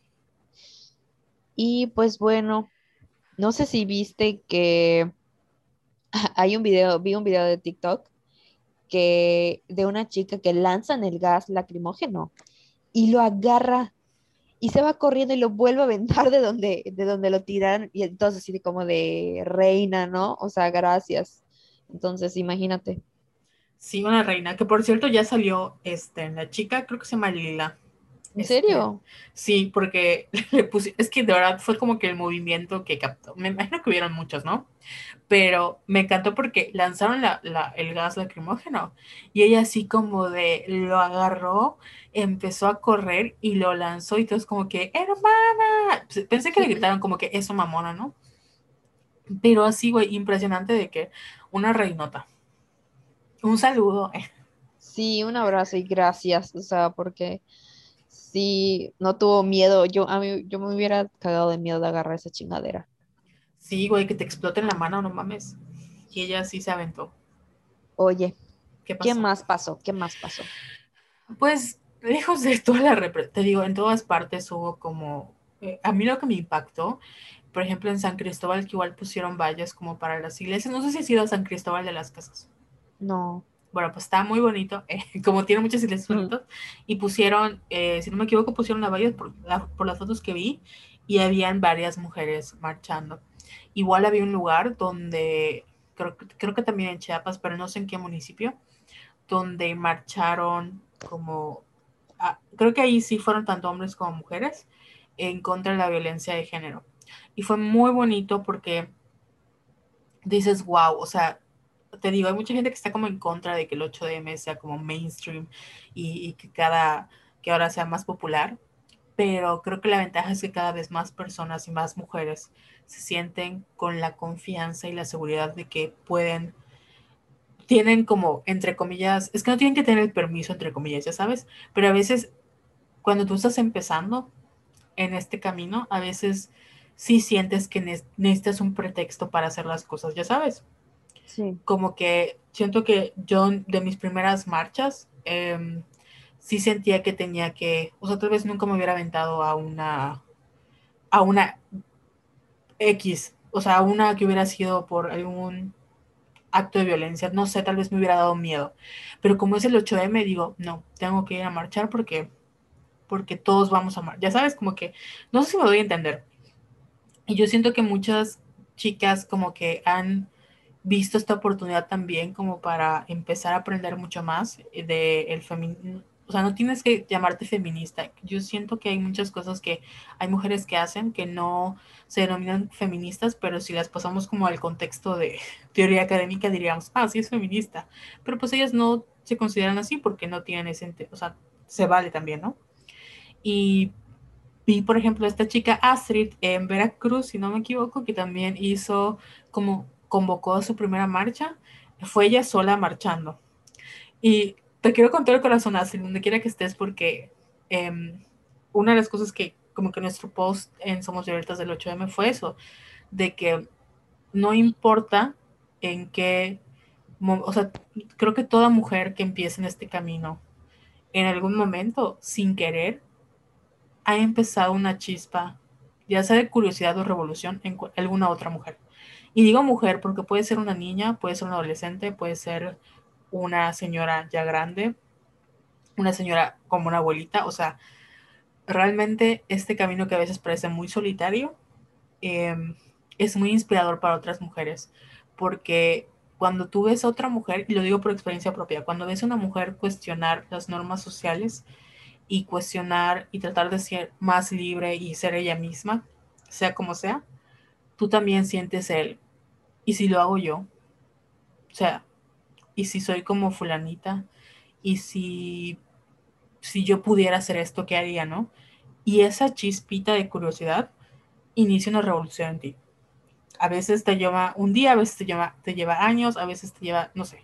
Entonces, para mí eso es como que de todo lo que vi el 8M, esa fue la energía general que yo sentí de, de hay muchas chicas que fueron a la marcha que no lo saben en este momento, como en el caso de Astrid, o en el caso de esta chica Lila que lanzó no sé si es Lida o Lilian, que lanzó la bomba, no lo saben, o sea, en su momento ellas lo hicieron y no saben que hay una mujer que las está observando y que está pensando, si ella pudo, yo también. Y tal vez no puede hacerlo porque, pues ya sabemos que cada contexto es diferente y que hay normas que a veces este, no podemos por nuestras condiciones sociales o porque vivimos con, a veces como menores de edad nuestros papás piensan diferente y la, la, la, o sentimos que ya pasamos esa época de rehacer nuestra vida, la, la, te digo, de nuevo, cada mujer es diferente, pero esa, el ver a estas mujeres marchando y nombrando, sea como sea, yo cuando veo a chicas más, o sea, a más chicas que yo digo, wow, si yo hubiera visto esa edad, que sí habían mujeres, ¿no? Pero pues no tenía el acceso a, si yo hubiera conocido o hubiera sabido de esto, mi vida hubiera sido muy diferente. Y eso es lo que me gusta, que sé que hay niñas que están viendo esto y están o sea, que tienen la, la seguridad y la confianza que el día de mañana, si les llega a pasar algo, hay toda una red de apoyo y no tienen que conocerlas, que las va a apoyar. Ya sabes. Sí, oye, así estuvo increíble ese post. Ay, ya sé, todo se me ocurre. Sí, o sea, lo voy a leer. O sea, es que hubo una parte que me gustó mucho, la de, de ajá, que hablas de encender la chispa. Dice así. Sea cual sea tu manera de militar, nunca olvides que en algún momento, ya sea en un post, dándole ánimos a una amiga, siendo tú misma sin las imposiciones sociales o simplemente diciendo yo te creo, encendiste una chispa en otra mujer, la misma que te ha llevado hasta aquí a cuestionar todo para que las niñas que vengan tengan un futuro más libre, equitativo y no violento, a diferencia del mundo que habitamos. Aquí nadie se rinde porque si una se cae, la ayudamos a levantarse y si un día una desaparece, que vamos todas a encontrarla. Ay, Carol, te mamaste así. O sea, yo en lágrimas. Y además e, estuvo así como que chistoso slash triste. Porque creo que te mandé un WhatsApp de que empecé a ver las fotos de las marchas de aquí, o sea, de CDMX, de otros lados y de, y de Mérida. Y, güey, las lágrimas que me brotaban de mis ojitos, y yo decía, ¿qué pedo? O sea, ¿por qué? ¿Por qué estoy llorando? Pero es como que el sentimiento así de, ah, porque yo hace rato que no voy a una marcha. Entonces es como que una combinación de, de sentimientos así muy fuerte. Y luego en Twitter vi que una chica publicó así de que, bueno, ya se pusieron a llorar con las fotos de las marchas. Y yo, güey, sí, o sea, ¿qué pedo, no? y es como que ese sentimiento así como que de unión muy bonito, que es lo que yo extraño de las marchas, porque me acuerdo que, por ejemplo, en, en la prepa, inicios de la carrera, o sea, durante toda la carrera, yo fui como que a, todas las marchas que pude, que, que pude. Y eso era lo que a mí me gustaba. O sea, porque muchas veces yo fui sola. O sea, yo iba sola porque mis amigas así no querían ir o no podían por X razón y iba solita. Y me acuerdo que una vez fui con mi mamá, pero ese sentimiento que hay de como que de estamos hartos de lo que está pasando, o sea, sí es, es, es un sentimiento de unión muy, muy, muy bonito. Dura muy poco después, pero, pero está padre. Sí, y eso, o sea, cuando nosotras íbamos a las marchas, no o sea, sí habían mujeres y eran muchísimas. Pero, por ejemplo, el año pasado, que fue la del 8M, siento que estoy hablando así como muy norteña. Perdón, es que se me pega el acento. Tengo amigas de Monterrey y cuando escucho sus audios, como que, como que me, me mimetizo. Eh, era mi comentario pendejo porque ahorita que estoy hablando, como que sentí un momento así como mis raíces yucatecas diciéndome estúpida.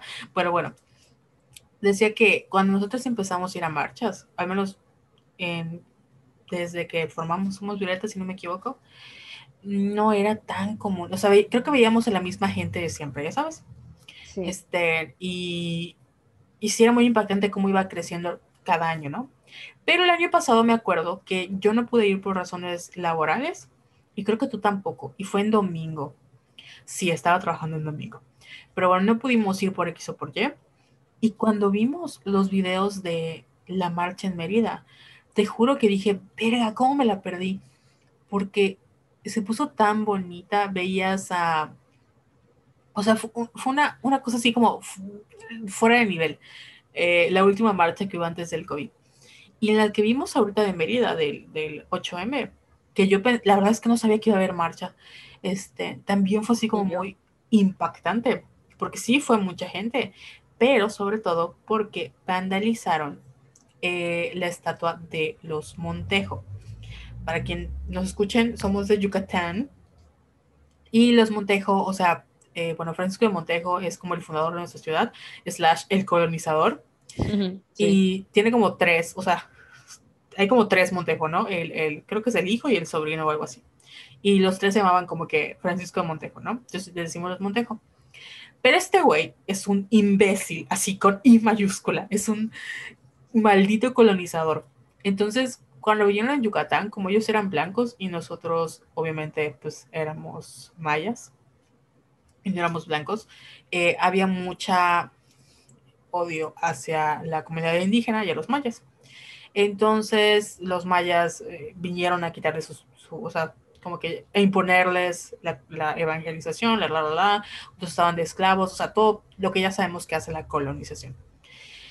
Y estaba leyendo por un historiador que decía que este como, como auge o necesidad de celebrar o, o enaltecer a este güey era porque cuando empezó la guerra de castas, que es cuando los eh, indígenas o los mayas se empezaron a rebelar contra los blancos o españoles, eh, como que la sociedad yucateca, que siempre ha sido blanca, dijo, no, no, no, hay que como ponerlos en su lugar y empezaron como a empezar a, empezaron como a empezar, o sea, empezaron a enaltecer estos símbolos de los Montejo, de crear estas ideas y figuras como más potentes para que nosotros nos sintamos, eh, pues, eh, ¿cómo se llama? Como orgullosos de nuestras raíces de colonizadoras, ya sabes.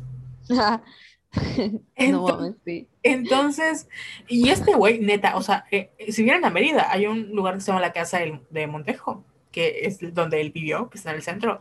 O sea, yo no había dado cuenta, pero literalmente este güey tiene mandos, imagínate, que tú llegas a un país a colonizar y dices, voy a hacer mi casa, ¿no? Y en la puerta de mi casa quiero que hagan una estatua de mí y quiero que yo esté parado encima de dos cabezas mayas.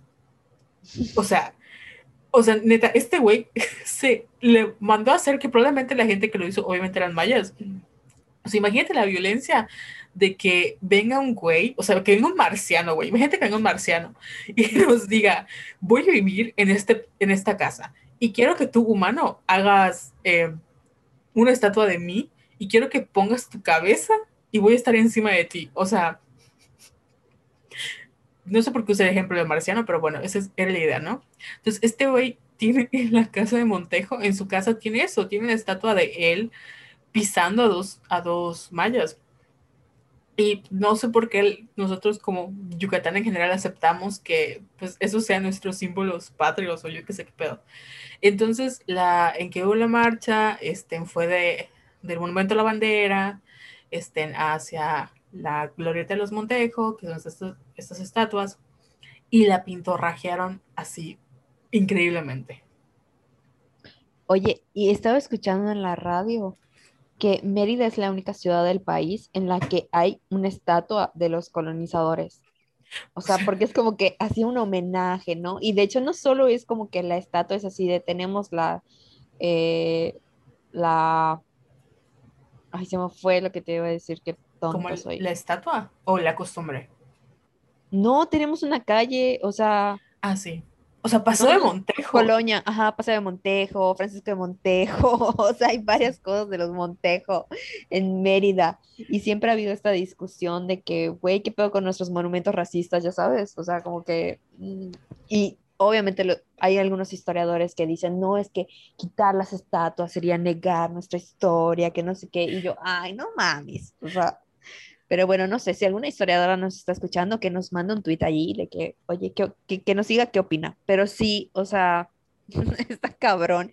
Y sí fue como que muy impactante, porque solo eh, rayaron ese monumento. Sí. Entonces para mí sí fue así como que, como ahí hay un mensajito también.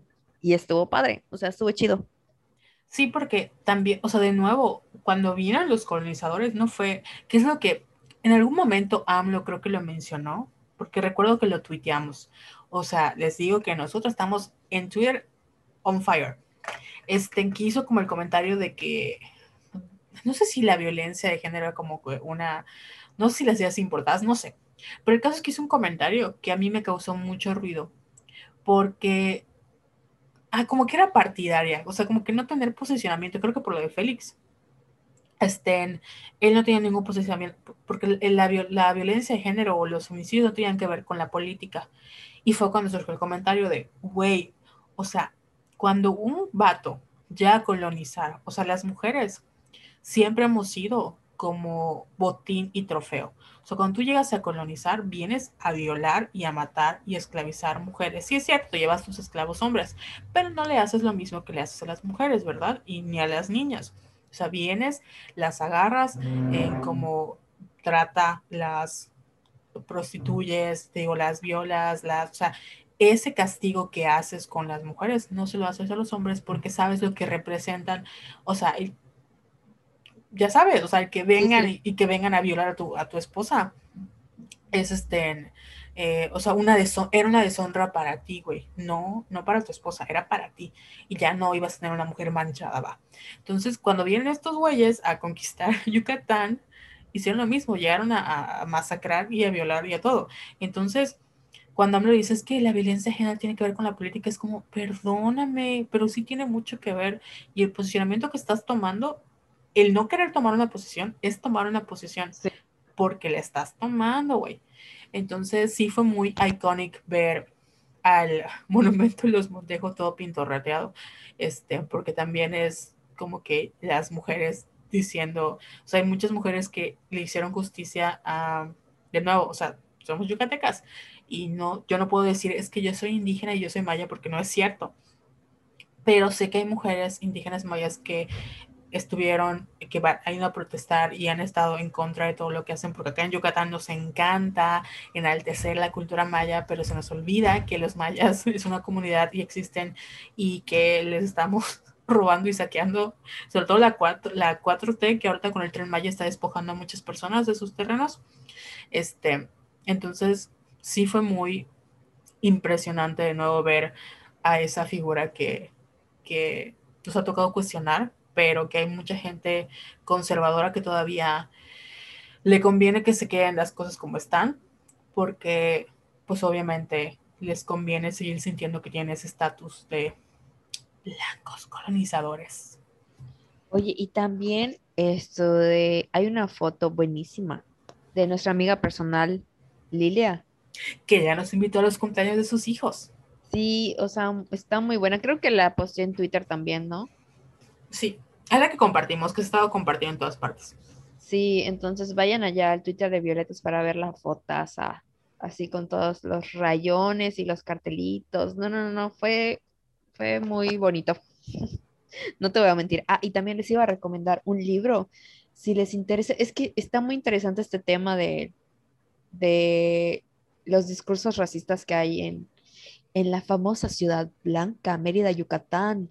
Entonces, si les interesa ese tema, hay un libro muy bueno de Eugenia Iturriaga que se llama Las élites de la ciudad blanca, discursos racistas sobre la otredad. Lo buscan en la, en la librería Wadi. Yo ahí lo compré, desconozco si esté en otra librería, pero allí lo encuentro. No sé si está abierta ahora que lo menciono, toda tonta, pero lo pueden googlear y o me escriben y vemos dónde lo conseguimos, porque de verdad está muy bueno y empieza hablando de, de la estatua de los Montejo. Carol, ¿sigues ahí? Sí, es que me quedé pensando así como shook, impactada de todo lo que pasó. Y bueno, hablando de que rayaron esta escultura, mencionábamos que nuestro querido eh, alcalde Hernán Barrera dijo, pues, voy a buscar el tweet porque no lo encuentro. Este, pues dijo que estaba a ah, favor, ah, sí, Búscalo, búscalo. Ah, pero eso te iba a decir, porque el año pasado, o sea, el 28S, bueno, tú, tú, pues, tú estuviste ahí, pues. Les voy a leer el tweet de Hernán Barrera dijo, entendemos las expresiones de una legítima frustración e indignación. Seguiremos trabajando en la agenda de equidad de género para mantener los valores y convivencia que nos distinguen. 8M 2021. Lo publicó el 9 de marzo, o sea, ayer a las 8.03 pm. Eh, ahorita busco si hay más porque veo que es de un niño. Pero todos estaban diciendo como que, ah, muy bien, señor Hernán Barrera. Entonces, ahora que ya reconoce eh, que pues entiende esta legítima frustración, ¿por qué no cierra las carpetas que tiene contra las, entre comillas, feministas, que digo entre comillas no porque no lo sean, sino porque hubo una toda una criminalización, que pintorrajearon el Parque La Madre el 28S del 2019. Porque ahí les da el chisme. No sé si los llegamos a contar en algún momento, pero esta es mi verdad, es mi historia. Cuéntalo, cuéntalo. Es mi momento de brillar. Hace 2019, el 28 de eso, ustedes saben que es el día por la despenalización del aborto en América Latina. Entonces, yo ese día iba a haber una, una este, ¿cómo se llama? Eh, concentración en el Parque La Madre. El Parque La Madre está al lado de una iglesia y básicamente es una madre con, o sea, una niña y un bebé, ¿no? Y está enfrente del edificio, o sea, enfrente del Teatro La Guardia, y al lado está, creo que el Peón Contreras, no sé cómo se llama el teatro ahora. Muy bonito, ¿no? Y iban a hacer una concentración donde iban como, o sea, una concentración es como ir a ese lugar y ya. Entonces yo le dije a Jessica, ¿vas a ir? Y Jessica no sé, no sé qué tenía que hacer y dijo, no, no voy a ir. Ah, sí, luego yo cuento tu verdad y yo luego cuento mi verdad. Y yo le dije, es que no tengo ganas de ir, pero siento que tengo que ir. Y Jessica Carol. me dijo, no, pues si no quieres ir, no vayas. Y yo, no, pues dije, no, no voy a ir. Y luego, cuando salí a trabajar, dije, no, sí tengo que ir. No sé por qué, se me cruzó de que yo tenía que ir. Bueno, eh, voy a la concentración, todo muy bonito el ambiente, y me acuerdo que pusieron como un, iban a poner como un tendedero. Para ese entonces estaba, creo que no sé, no sé si iban a estrenar o ya habían estrenado lo de maternidad forzada, este, porque habían como datos sobre el aborto. Estaba muy bonito, había música, todo muy bien. Estaba muy light. Y me acuerdo que habían como, es que en esa área como que es muy normal que vayan como gringos porque están, o sea, que se pongan gente a vender cosas, ¿no? Y pasan los gringos. Y aunque pusieron el tendedero, pusieron como un hilito para ir colgando. Habían periodistas y todo, ¿no? Bueno, no sé en qué momento empezaron a ver unos güeyes, como que empezaron como a quererse meter y sí recuerdo que había gente diciéndole así como que, güey, ya cálmate, o sea, atacando como siempre a las feministas porque dijeron es espacio exclusivo de mujeres, no pueden entrar hombres. Y así, ¿no? Todo muy bonito, la manifestación. No sé en qué momento, em, pues nosotros siempre que vamos, bueno, yo al menos en que voy a marchar, como que nunca me tapo la cara porque, o sea, no se me ocurre. Y si había gente que tenía como la, tapa, la cara tapada. Y me acuerdo que fui con una amiga y vi a varias, personas allá. Y, me, y, o de repente escuché que dijeron, como pónganse en la parte de atrás, porque digo que el Parque de la Madre es como, hay un monumento y hay como columnas, no sé cómo explicarlo. Pero atrás tú puedes pasar porque está como que, como conectado con la iglesia, hay como hasta un hotel y puedes salir a otra calle. O sea, está, es un lugar que como que hay abertura, ¿no? Para que pase gente detrás de ese monumento. Y escuché que dijeron, pónganse atrás, porque están los policías viéndonos. Y yo dije, ay, qué pedo. Y siguieron como que con, con las, los cánticos y con la lectura como de, no manifiesto, pero sí como que hablando lo que era necesario. ¿En qué momento? No sé. Cuando yo me di cuenta, ya habían, ya habían este, ¿cómo se llama? Grafiteado el Parque de la Madre. Me acuerdo que le pusieron, creo que a la, o no sé si se lo pusieron o no, como el pañoleto verde, ¿no? Entonces, cuando yo me di cuenta que lo hicieron, yo ya no estaba, estaba atrás de eso, estaba como que del lado de la iglesia, o sea, al costado. Y no sé con quién estaba hablando cuando escuché el ¡Uh! Y yo me volteo y vi que ya estaba pintado y dije, ¡Uh! Porque no sé qué momento pasó. Corte A, no sé cómo en ese momento del lado donde está el teatro, que es del lado, este, ay, estoy como, como izquierdo, si yo estoy parada en el parque, no, derecho, si yo estoy parada en el parque, de repente vi que habían un, o sea, una valla de policías. Yo estaba, te digo, como fui con una amiga, este, fuimos, fui con dos, eh, que no, tiene nada malo mencionarlas, Vale y Regina, es más, yo llevaba mi cámara porque estaba tomando fotos. Cuando de repente yo solo sentí como que la mano de, de Valeria, sí, sí la ubicas, ¿verdad? A Valeria. Este, me agarró y, y nos, o sea, volteé a ver cómo veían los, los, policías, pero así como, de nuevo, como para intentar encapsularnos. O sea, iban como una, como si fuera un escudo humano y se iban acercando. Y en eso yo dije, va, o sea, la jalé, me acuerdo que como que el instinto así me pegó y salí corriendo. Y yo solo, vi, solo como que me sentí en medio del mar de gente y vi cómo venían, venían los policías. Yo sufro de ansiedad. Entonces me dio un ataque como de ansiedad, pero fue un ataque de ansiedad de vámonos. Y jalé a Valeria y Valeria me jaló. Y, o sea, nos fuimos. Me acuerdo que tuve, o sea, que en ese momento como que, como marabuntas, todas como que se fueron al centro y se dispersaron, güey. Y yo ya no vi más, o sea, solo vi que como que, como que salieron corriendo y sí vi que habían patrullas en toda la ciudad, o sea, como que alrededor de toda la, la, cuadra, ¿no? O sea, todo el centro. Y pues entonces de guarda tu pañuelo, quítate esto, destápate la cara, o sea, ya sabes, como para que no te identifiquen. Y me acuerdo que no podía, o sea, el coche de mi amiga, no sé dónde estaba, pero teníamos que rodear casi todo el centro. Y yo la verdad es que no, o sea, tengo veintitantos años, eh, crecí aquí, nací, pero no sé moverme del centro, o sea, yo no sé. Y me acuerdo que Vale era la que me estaba jalando y yo estaba así como que, como que en shock, pero estaba caminando. Y de la otra mano, o sea, como que yo estaba en medio y adelante estaba mi Vale y detrás estaba mi, esta chica Regina, ¿no? O sea, estábamos caminando. Caso es que ya llegamos al, coche, nos fuimos, es más, nos fuimos a McCartney's a, este, a, a comer, todo muy tranquilo. Y yo estaba así como que tranquila. Al día siguiente, creo que te conté y te dije, güey, pasó esto. Y ya salieron como los destrozos del Parque de la Madre. Hicimos un, un post en violetas de eso de que, como diciendo que éramos el Parque de la Madre, diciendo, no, pues la verdad es que no pasa nada, como que los monumentos se limpian, pero las mujeres que están encarceladas por abortos espontáneos en Yucatán, el tiempo no se les regresa y así muy bien, ¿no? El día siguiente tu tío Renan Barrera hace un live en el Parque La Madre diciendo, aquí podemos ver los actos vandálicos de las feministas y vamos a abrir una carpeta de investigación y que no sé qué, y, y, y todos se van a ir a la cárcel, ¿no? Y como generando mucho odio hacia las mujeres. Me acuerdo que hasta las chicas de, de restauradoras con glitter salieron a defendernos, ¿no? Y en los comentarios empezaron a poner, fulanita fue a la marcha, sotanita fue no sé qué, no sé cuándo. Y yo me acuerdo nada más que estaba como viendo en los comentarios y un güey puso, estas fueron las cabecillas. Y era el meme de Somos Violetas de la, de, de la estatua. Y yo, verga. Y me acuerdo que te lo envié a ti y te dije, Jessica. Y tú, ahora sí, ¿qué me dijiste?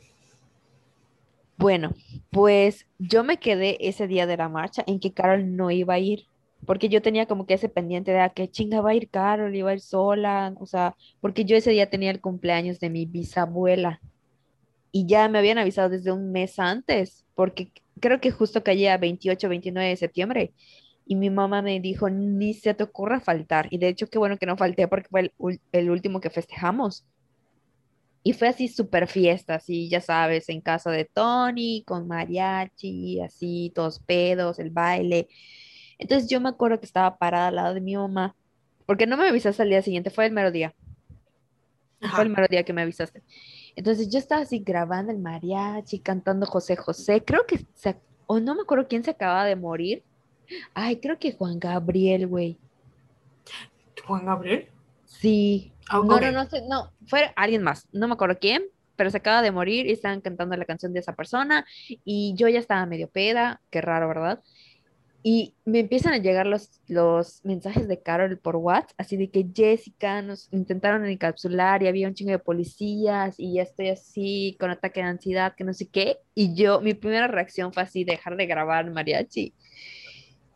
Y me acuerdo que me volteé y le dije a mi mamá, pinche Carol, o sea, me había dicho que no iba a ir y ahí está. por pendeja. no es cierto. No, no por pendeja, pero yo me quedé con, con, porque me acuerdo que me dijiste no. Y como Carol y yo, como bien saben, somos así de que, o sea, nos hablamos y no importa, puede pasar así algunas horas o bueno, ahorita casi ya no lo hacemos de que nos desaparezcamos días, pero no importa, o sea, porque yo sé que ella está haciendo cosas y no me contesta, o yo estoy haciendo cosas y no le contesto y no pasa nada. Entonces se quedó, lo último que me dijo fue, no, no voy a ir. Y yo, ah, está bien, ¿no? Ya. Y volví a saber de ella hasta como a las 10 de la noche cuando me empezó a mandar mensajes. Y yo, Carol, no mames, que no sé qué, que no sé cuándo, pero o sea, literal, no es por lavarnos las manos o lavar las manos de Carol, pero ella no, no fue parte como que de las, de las pintas, ¿no? Porque ese era el miedo. Y esto de, y ya se quedó así, le dije, ah, no te preocupes, o sea, cualquier cosa, pues nos fuimos nosotras, o sea, ya X, ¿no? Al día siguiente sí fue cuando se puso como que más heavy por la reacción de Renan de que, bueno, pues vamos a canalizar todo el odio a las feministas y vamos a encontrar a las culpables, o sea, así como que satanizando, ¿no?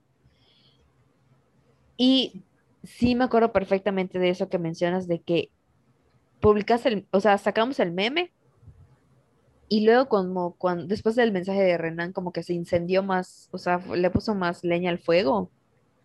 Y varias personas como que empezaron a compartir el meme, pero como que en noticias de, de aquí, de Mérida, y diciéndonos que éramos nosotras, como que las que organizamos la concentración y las que hicimos eh, los, los grafitis.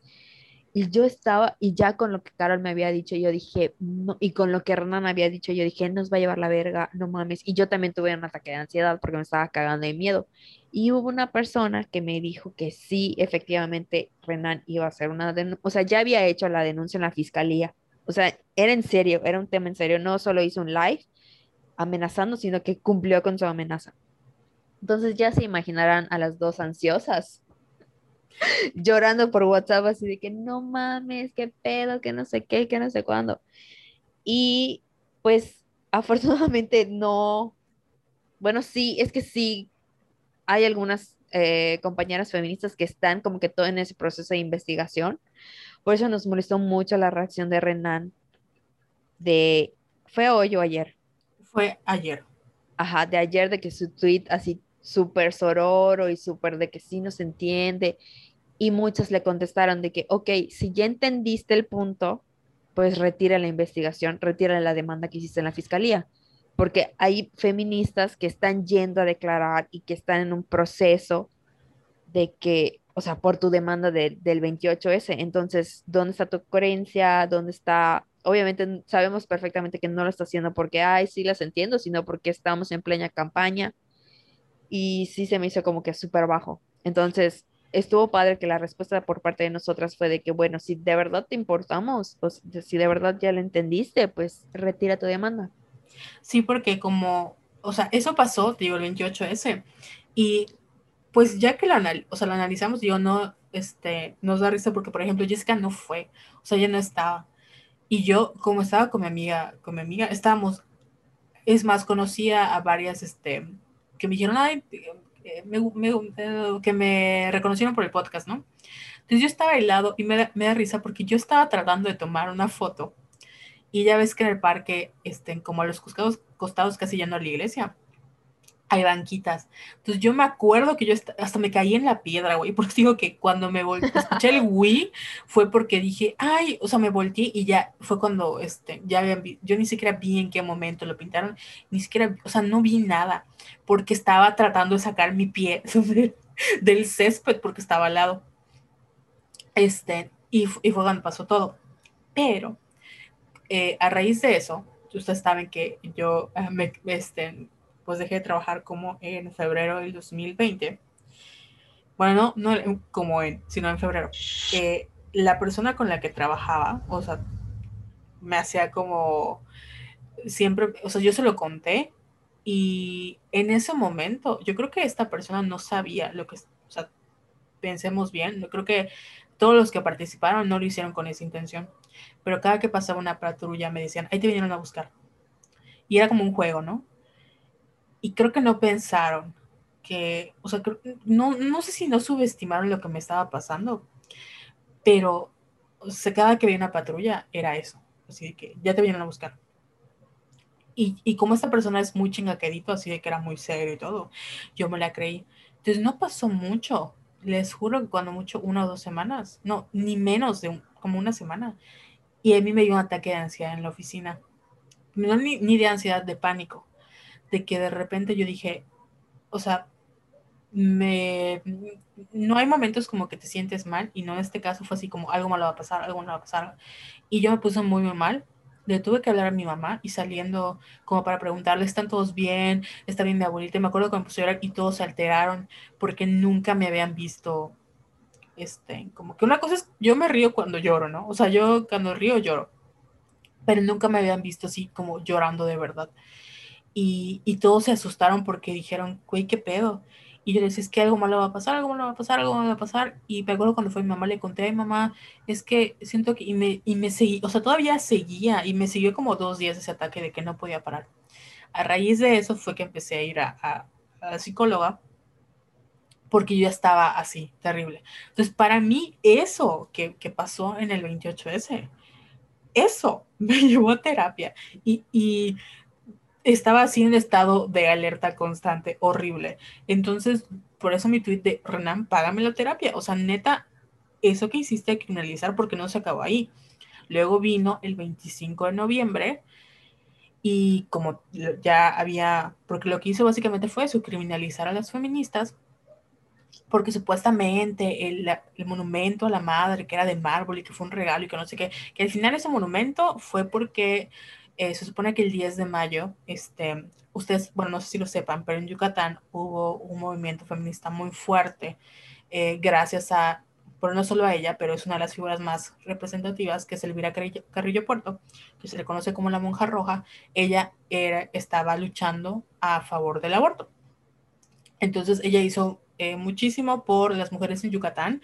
De hecho, el primer congreso feminista fue aquí en Yucatán. Y pues a raíz de que ella estaba luchando contra el aborto, o sea, a favor, sí, a favor del aborto, los grupos de conservadores en Mérida decidieron como utilizar el 10 de mayo y el Día de las Madres para hacer un movimiento antiaborto, ¿no? Y que como que a favor de la, de maternidad. Y surge esta estatua. No sé si fue regalo de quién nos la daba. Caso es que esta estatua, que era así muy importante, patrimonio, ¿verdad? y por eso fue todo el show. Cuando viene el 25N, que es el Día de la No Violencia contra la Mujer, hacen otra marcha y recuerdo que había muchas, yo de plano dije yo, ni de loca voy, porque no sé cómo va a estar, y porque yo ya en general, no puedo ir a ningún lugar con más de 10 personas sin que me dé ansiedad este, ver a tanta gente em, como aglomerada, ya sabes. Entonces, pasó lo las, el 25N, empiezan a haber levantones antes de la marcha, esta famosa foto de las tijeritas, barrilito y los palos, eh, levantan a, a, menores de edad, a mujeres embarazadas. En la marcha hay mucha, como, como el aire está muy pesado porque hay granaderos casi casi. Y yo dije, no, yo no, mm, no puedo. Mi salud mental es primero.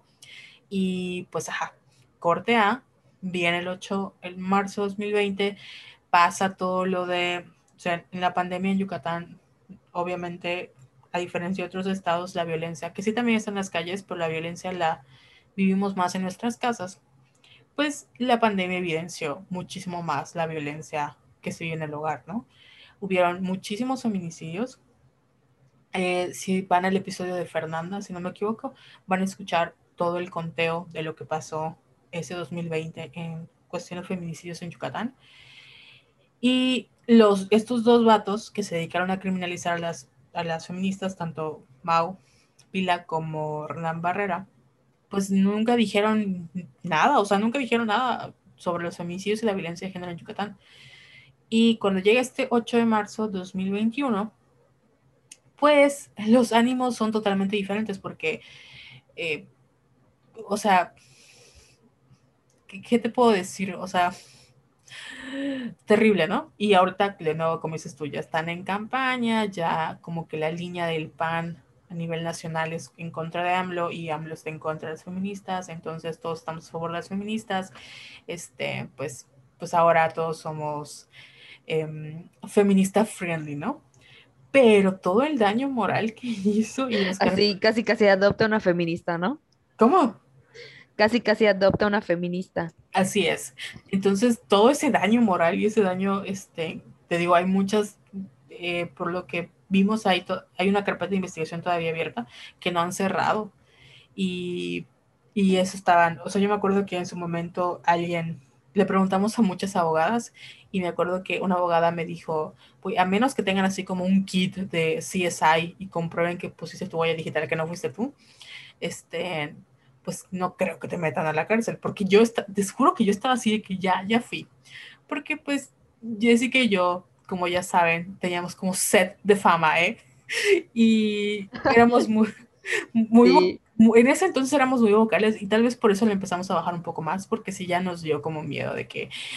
Y no solo eso, que varias personas nos dijeron así como que, mm, sí me gusta tu podcast, pero uh, temo por tu vida.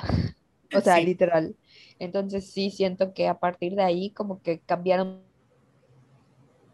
y también siento que no estábamos como que en un buen momento. ¿Cómo? Te dejaste de escuchar, dijiste cambiaron y como que se cortó. Cambiaron muchas cosas. Ah, sí. O sea, porque no estábamos bien emocionalmente. Ahorita ya siento que ya mejoramos así, como que muchito, todavía faltan cosas, obviamente, pero estábamos así llenas de ansiedad, de miedo, queríamos ser famosas, eh, así estábamos muy AMLO de que decíamos lo que pensáramos y ahorita siento que seguimos como que lo seguimos haciendo, pero tratamos de ser mucho más cuidadosas. Y y sí, o sea, fueron, fue una combinación de muchas cosas feas y sí estábamos así, hasta yo tenía miedo de ir a la cárcel, de que, güey, o sea, yo ni siquiera estuve presente, pero sí estuvo muy feo y creo que esa es la razón, una de las razones por las que dejamos de ir a las marchas.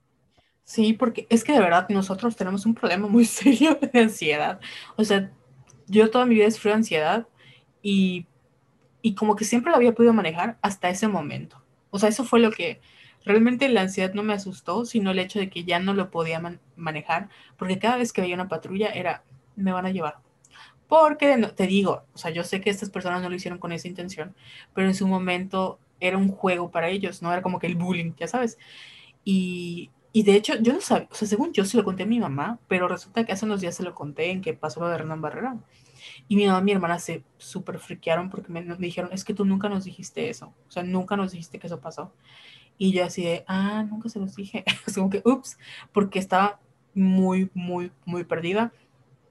Este, pues siempre les comento que en su momento igual me dieron mi cartita para que yo vaya al psiquiátrico porque estaba, no podía ya controlar ese problema, pero ya todo bien después de un año, casi medio de terapia, este, ya, o sea, ahorita lo puedo contar tranquilamente, pero no mames, o sea.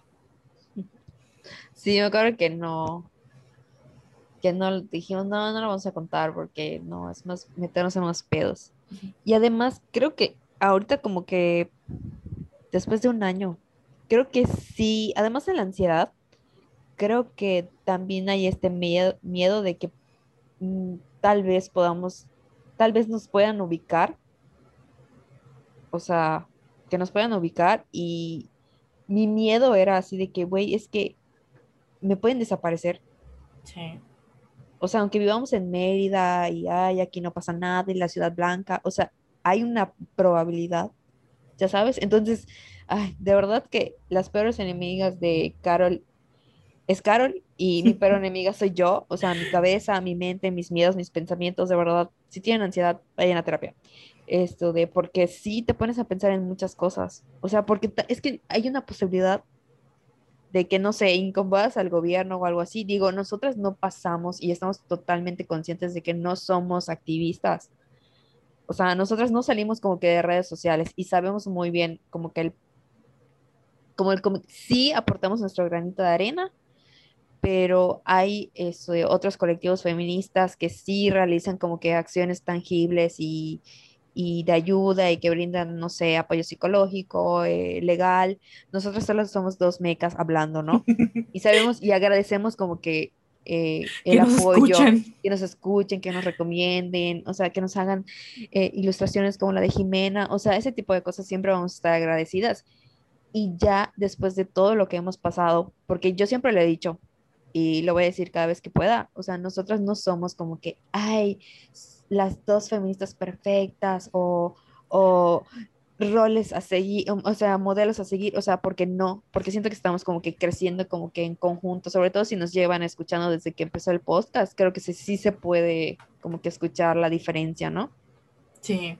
Entonces, una de las cosas por la que nosotras nos sentíamos mal era porque nos comparábamos con otros colectivos y con otros feministas, porque es así de que no, es que ellas iban a marchas, ¿no? Y están haciendo tal cosa y hacen más contenido, o, o sea, no sé, ya sabes, había como que este sentimiento de que, ay, es que ellas hacen más que nosotras, pero después de todo, del proceso de terapia, de esas pláticas interminables que tengo con Carol, o sea, ya sabemos que vamos a luchar desde nuestra trinchera y con lo poco que hacemos, sabemos que ayudamos a muchas mujeres y lo vamos a seguir haciendo. Y ya, o sea, ya no estamos como que, ya no tenemos como que esta sed de fama, de ser reconocidas, de ser como otras feministas. O sea, no, somos Jessie Carol haciendo Somos Violetas y ya. Sí. Ay, qué bello. Porque la es que la neta, igual, eh, o sea, lo, he observado, ¿no? Con, con, chicas que están empezando el proceso. Creo que a veces no tenemos en cuenta lo importante que es la salud mental y el tener un apoyo, aparte de, o sea, está muy bien consumir contenido feminista y somos muy conscientes de que, de que a veces es, es un trabajo del tiempo completo. Pero la verdad es que es muy necesario tener un apoyo y una guía cuando haces cualquier tipo de trabajo que tenga que ver con escuchar historias como la, o sea, que tenga que ver con feminicidios, con violencia de género y todo, porque sin querer queriendo acabas un poco impregnada de eso.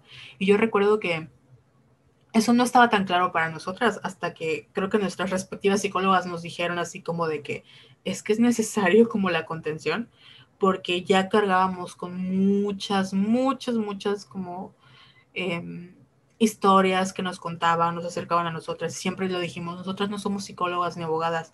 O sea, no, aunque queramos ayudarlas, no podemos ofrecerles eh, una ayuda tangible como, como nos gustaría porque esa no es nuestra área. Y sí, por eso también nos sentíamos como súper mal, porque pues al final yo estudié comunicación, yo es que estudié literatura, entonces em, nuestro superpoder es el análisis eh, y no podemos hacer más, o sea, neta, no podemos. Y en su momento dije, voy a estudiar derecho, voy a estudiar o a tratar de hacer algo por el estilo.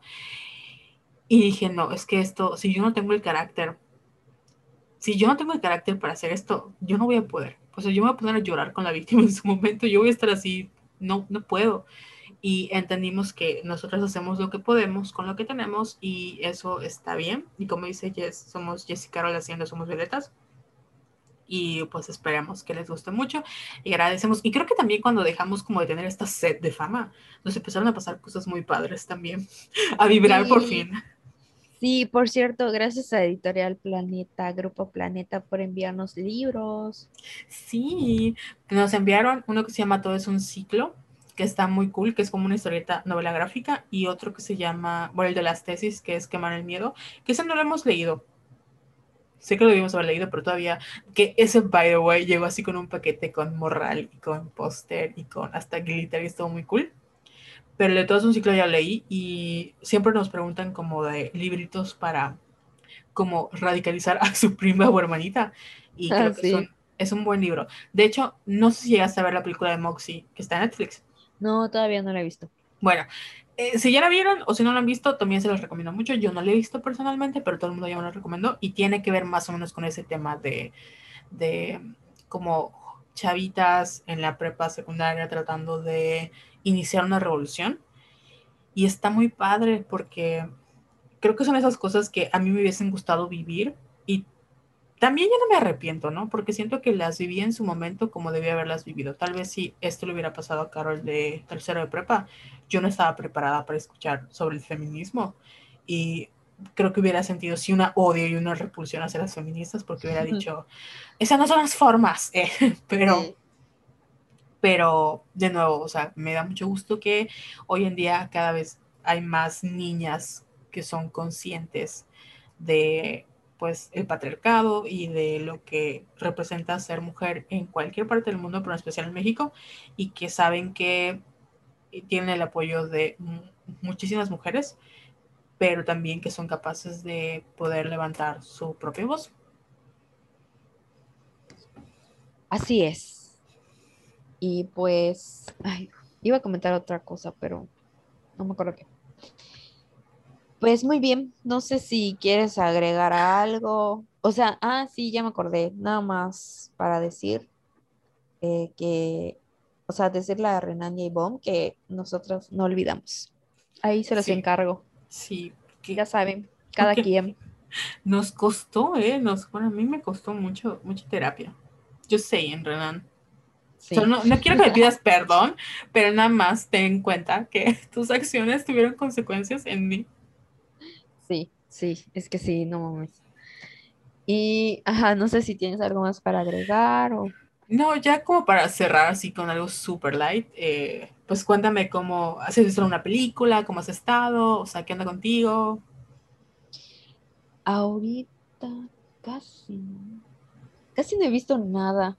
O sea, es que sigo viendo Monk, la, la serie esa de comedia que te dije, pero ya la van a quitar de Prime. O sea, creo que esta es la última semana, entonces voy a buscar qué chingados ver. Porque, y no, casi no he visto nada que yo me acuerde. Ay, vi la película de, ¿cómo se llama? De nuestra amiga personal, Isa González. ¿Ya lo mencionamos? No. Buenísima, con Rosamund Spike. Spike. Olvidé su apellido, qué tonto soy. Y estoy muy orgullosa de, de Isa.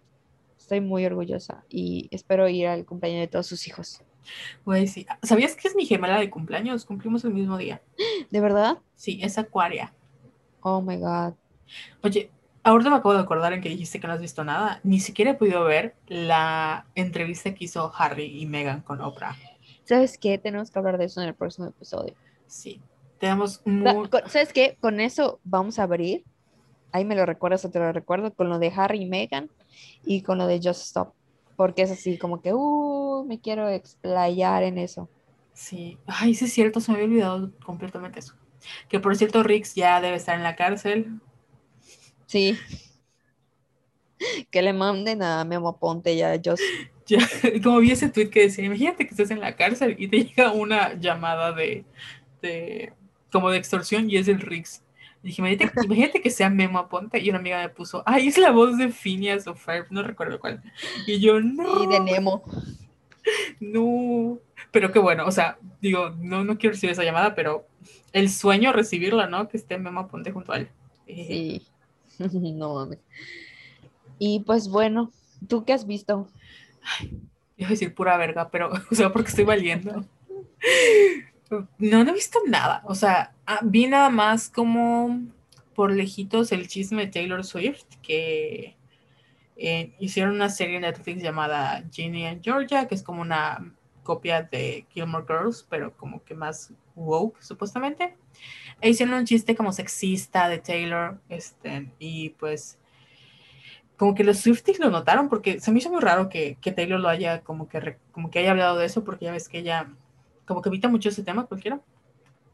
Y pues hizo mucho ruido, entonces Taylor le tuiteó así como que Netflix, no mames, yo tengo, o sea, como que como que ya es el 2021, como que estas bromas son del 2010. Y luego John Mayer se unió a TikTok y el pendejo este hizo como un video así de para que tú lo puedas hacer dueto, como que diciendo point of view, tú me dices algo y yo te escucho, ¿no? Entonces todos los Swifties le empezaron a poner así como de por la canción de Dear John, así de que, güey, suelta mi 19 y así. Y como que hizo ese trend, ¿no? De que tú, como Swifty, o sea, estaba la cara de John Mayer así como que escuchándote y diciendo así, lo siento, lo siento. Y, y eran puros güeyes diciéndole, no mames, John, tenía 19, ¿cómo te atreves? Este, responsabilidad afectiva y así, ¿no? Y pues ya, pues qué pendejo, la neta, pero bueno. Ay, olvidé que te iba a decir. Ah, ya me acordé. Hablando de Taylor, estoy muy emocionada porque este domingo son los Grammys. Sí, este domingo, ¿verdad? Sí. Entonces va a cantar Taylor, va a cantar Dua Lipa y va a cantar mi novio Harry Styles. Entonces, uh, ahí quienes sean fans, nos vemos en Twitter para, uh, para ver qué, qué, o sea, porque tengo como que mucha emoción porque no, como no hubo Oscars este año, los Golden Globes, ¿puedes, puedes creer que se me olvidaron por completo, no los vi. Entonces mi temporada de premios así como que valió madres, gracias COVID. Y, pero me quedan los Grammys, me quedan los Grammys. Pero no va a haber Oscar este año, no es en marzo. Neta. O sea, no, sé, pregunto. No, según yo no. Súper, súper desconectada. O sea, de verdad. ¿Sabes qué? Quería, quería ver WandaVision. No sé si ya la viste. No. Bueno, ya me spoileé por todo Twitter, pero estoy, o sea, tratando de hacer como que recuento de las películas como que podrían estar nominadas.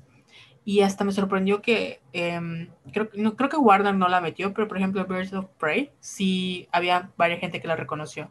Este, pero pues no. No, y ni vi, o sea, por ejemplo, las de los Golden, no he visto ninguna. O sea, igual estoy, porque cada año eh, usualmente son las mismas películas las que nominan. y, siempre hago mi lista y las veo casi todas, pero este año nada, güey, nada.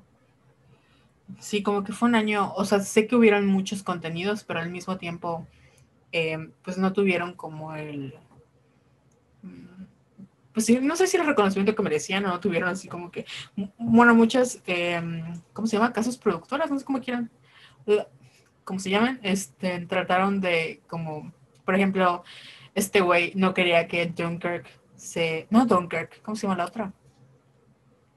Ah, Christopher Nolan no quería que su película Tenant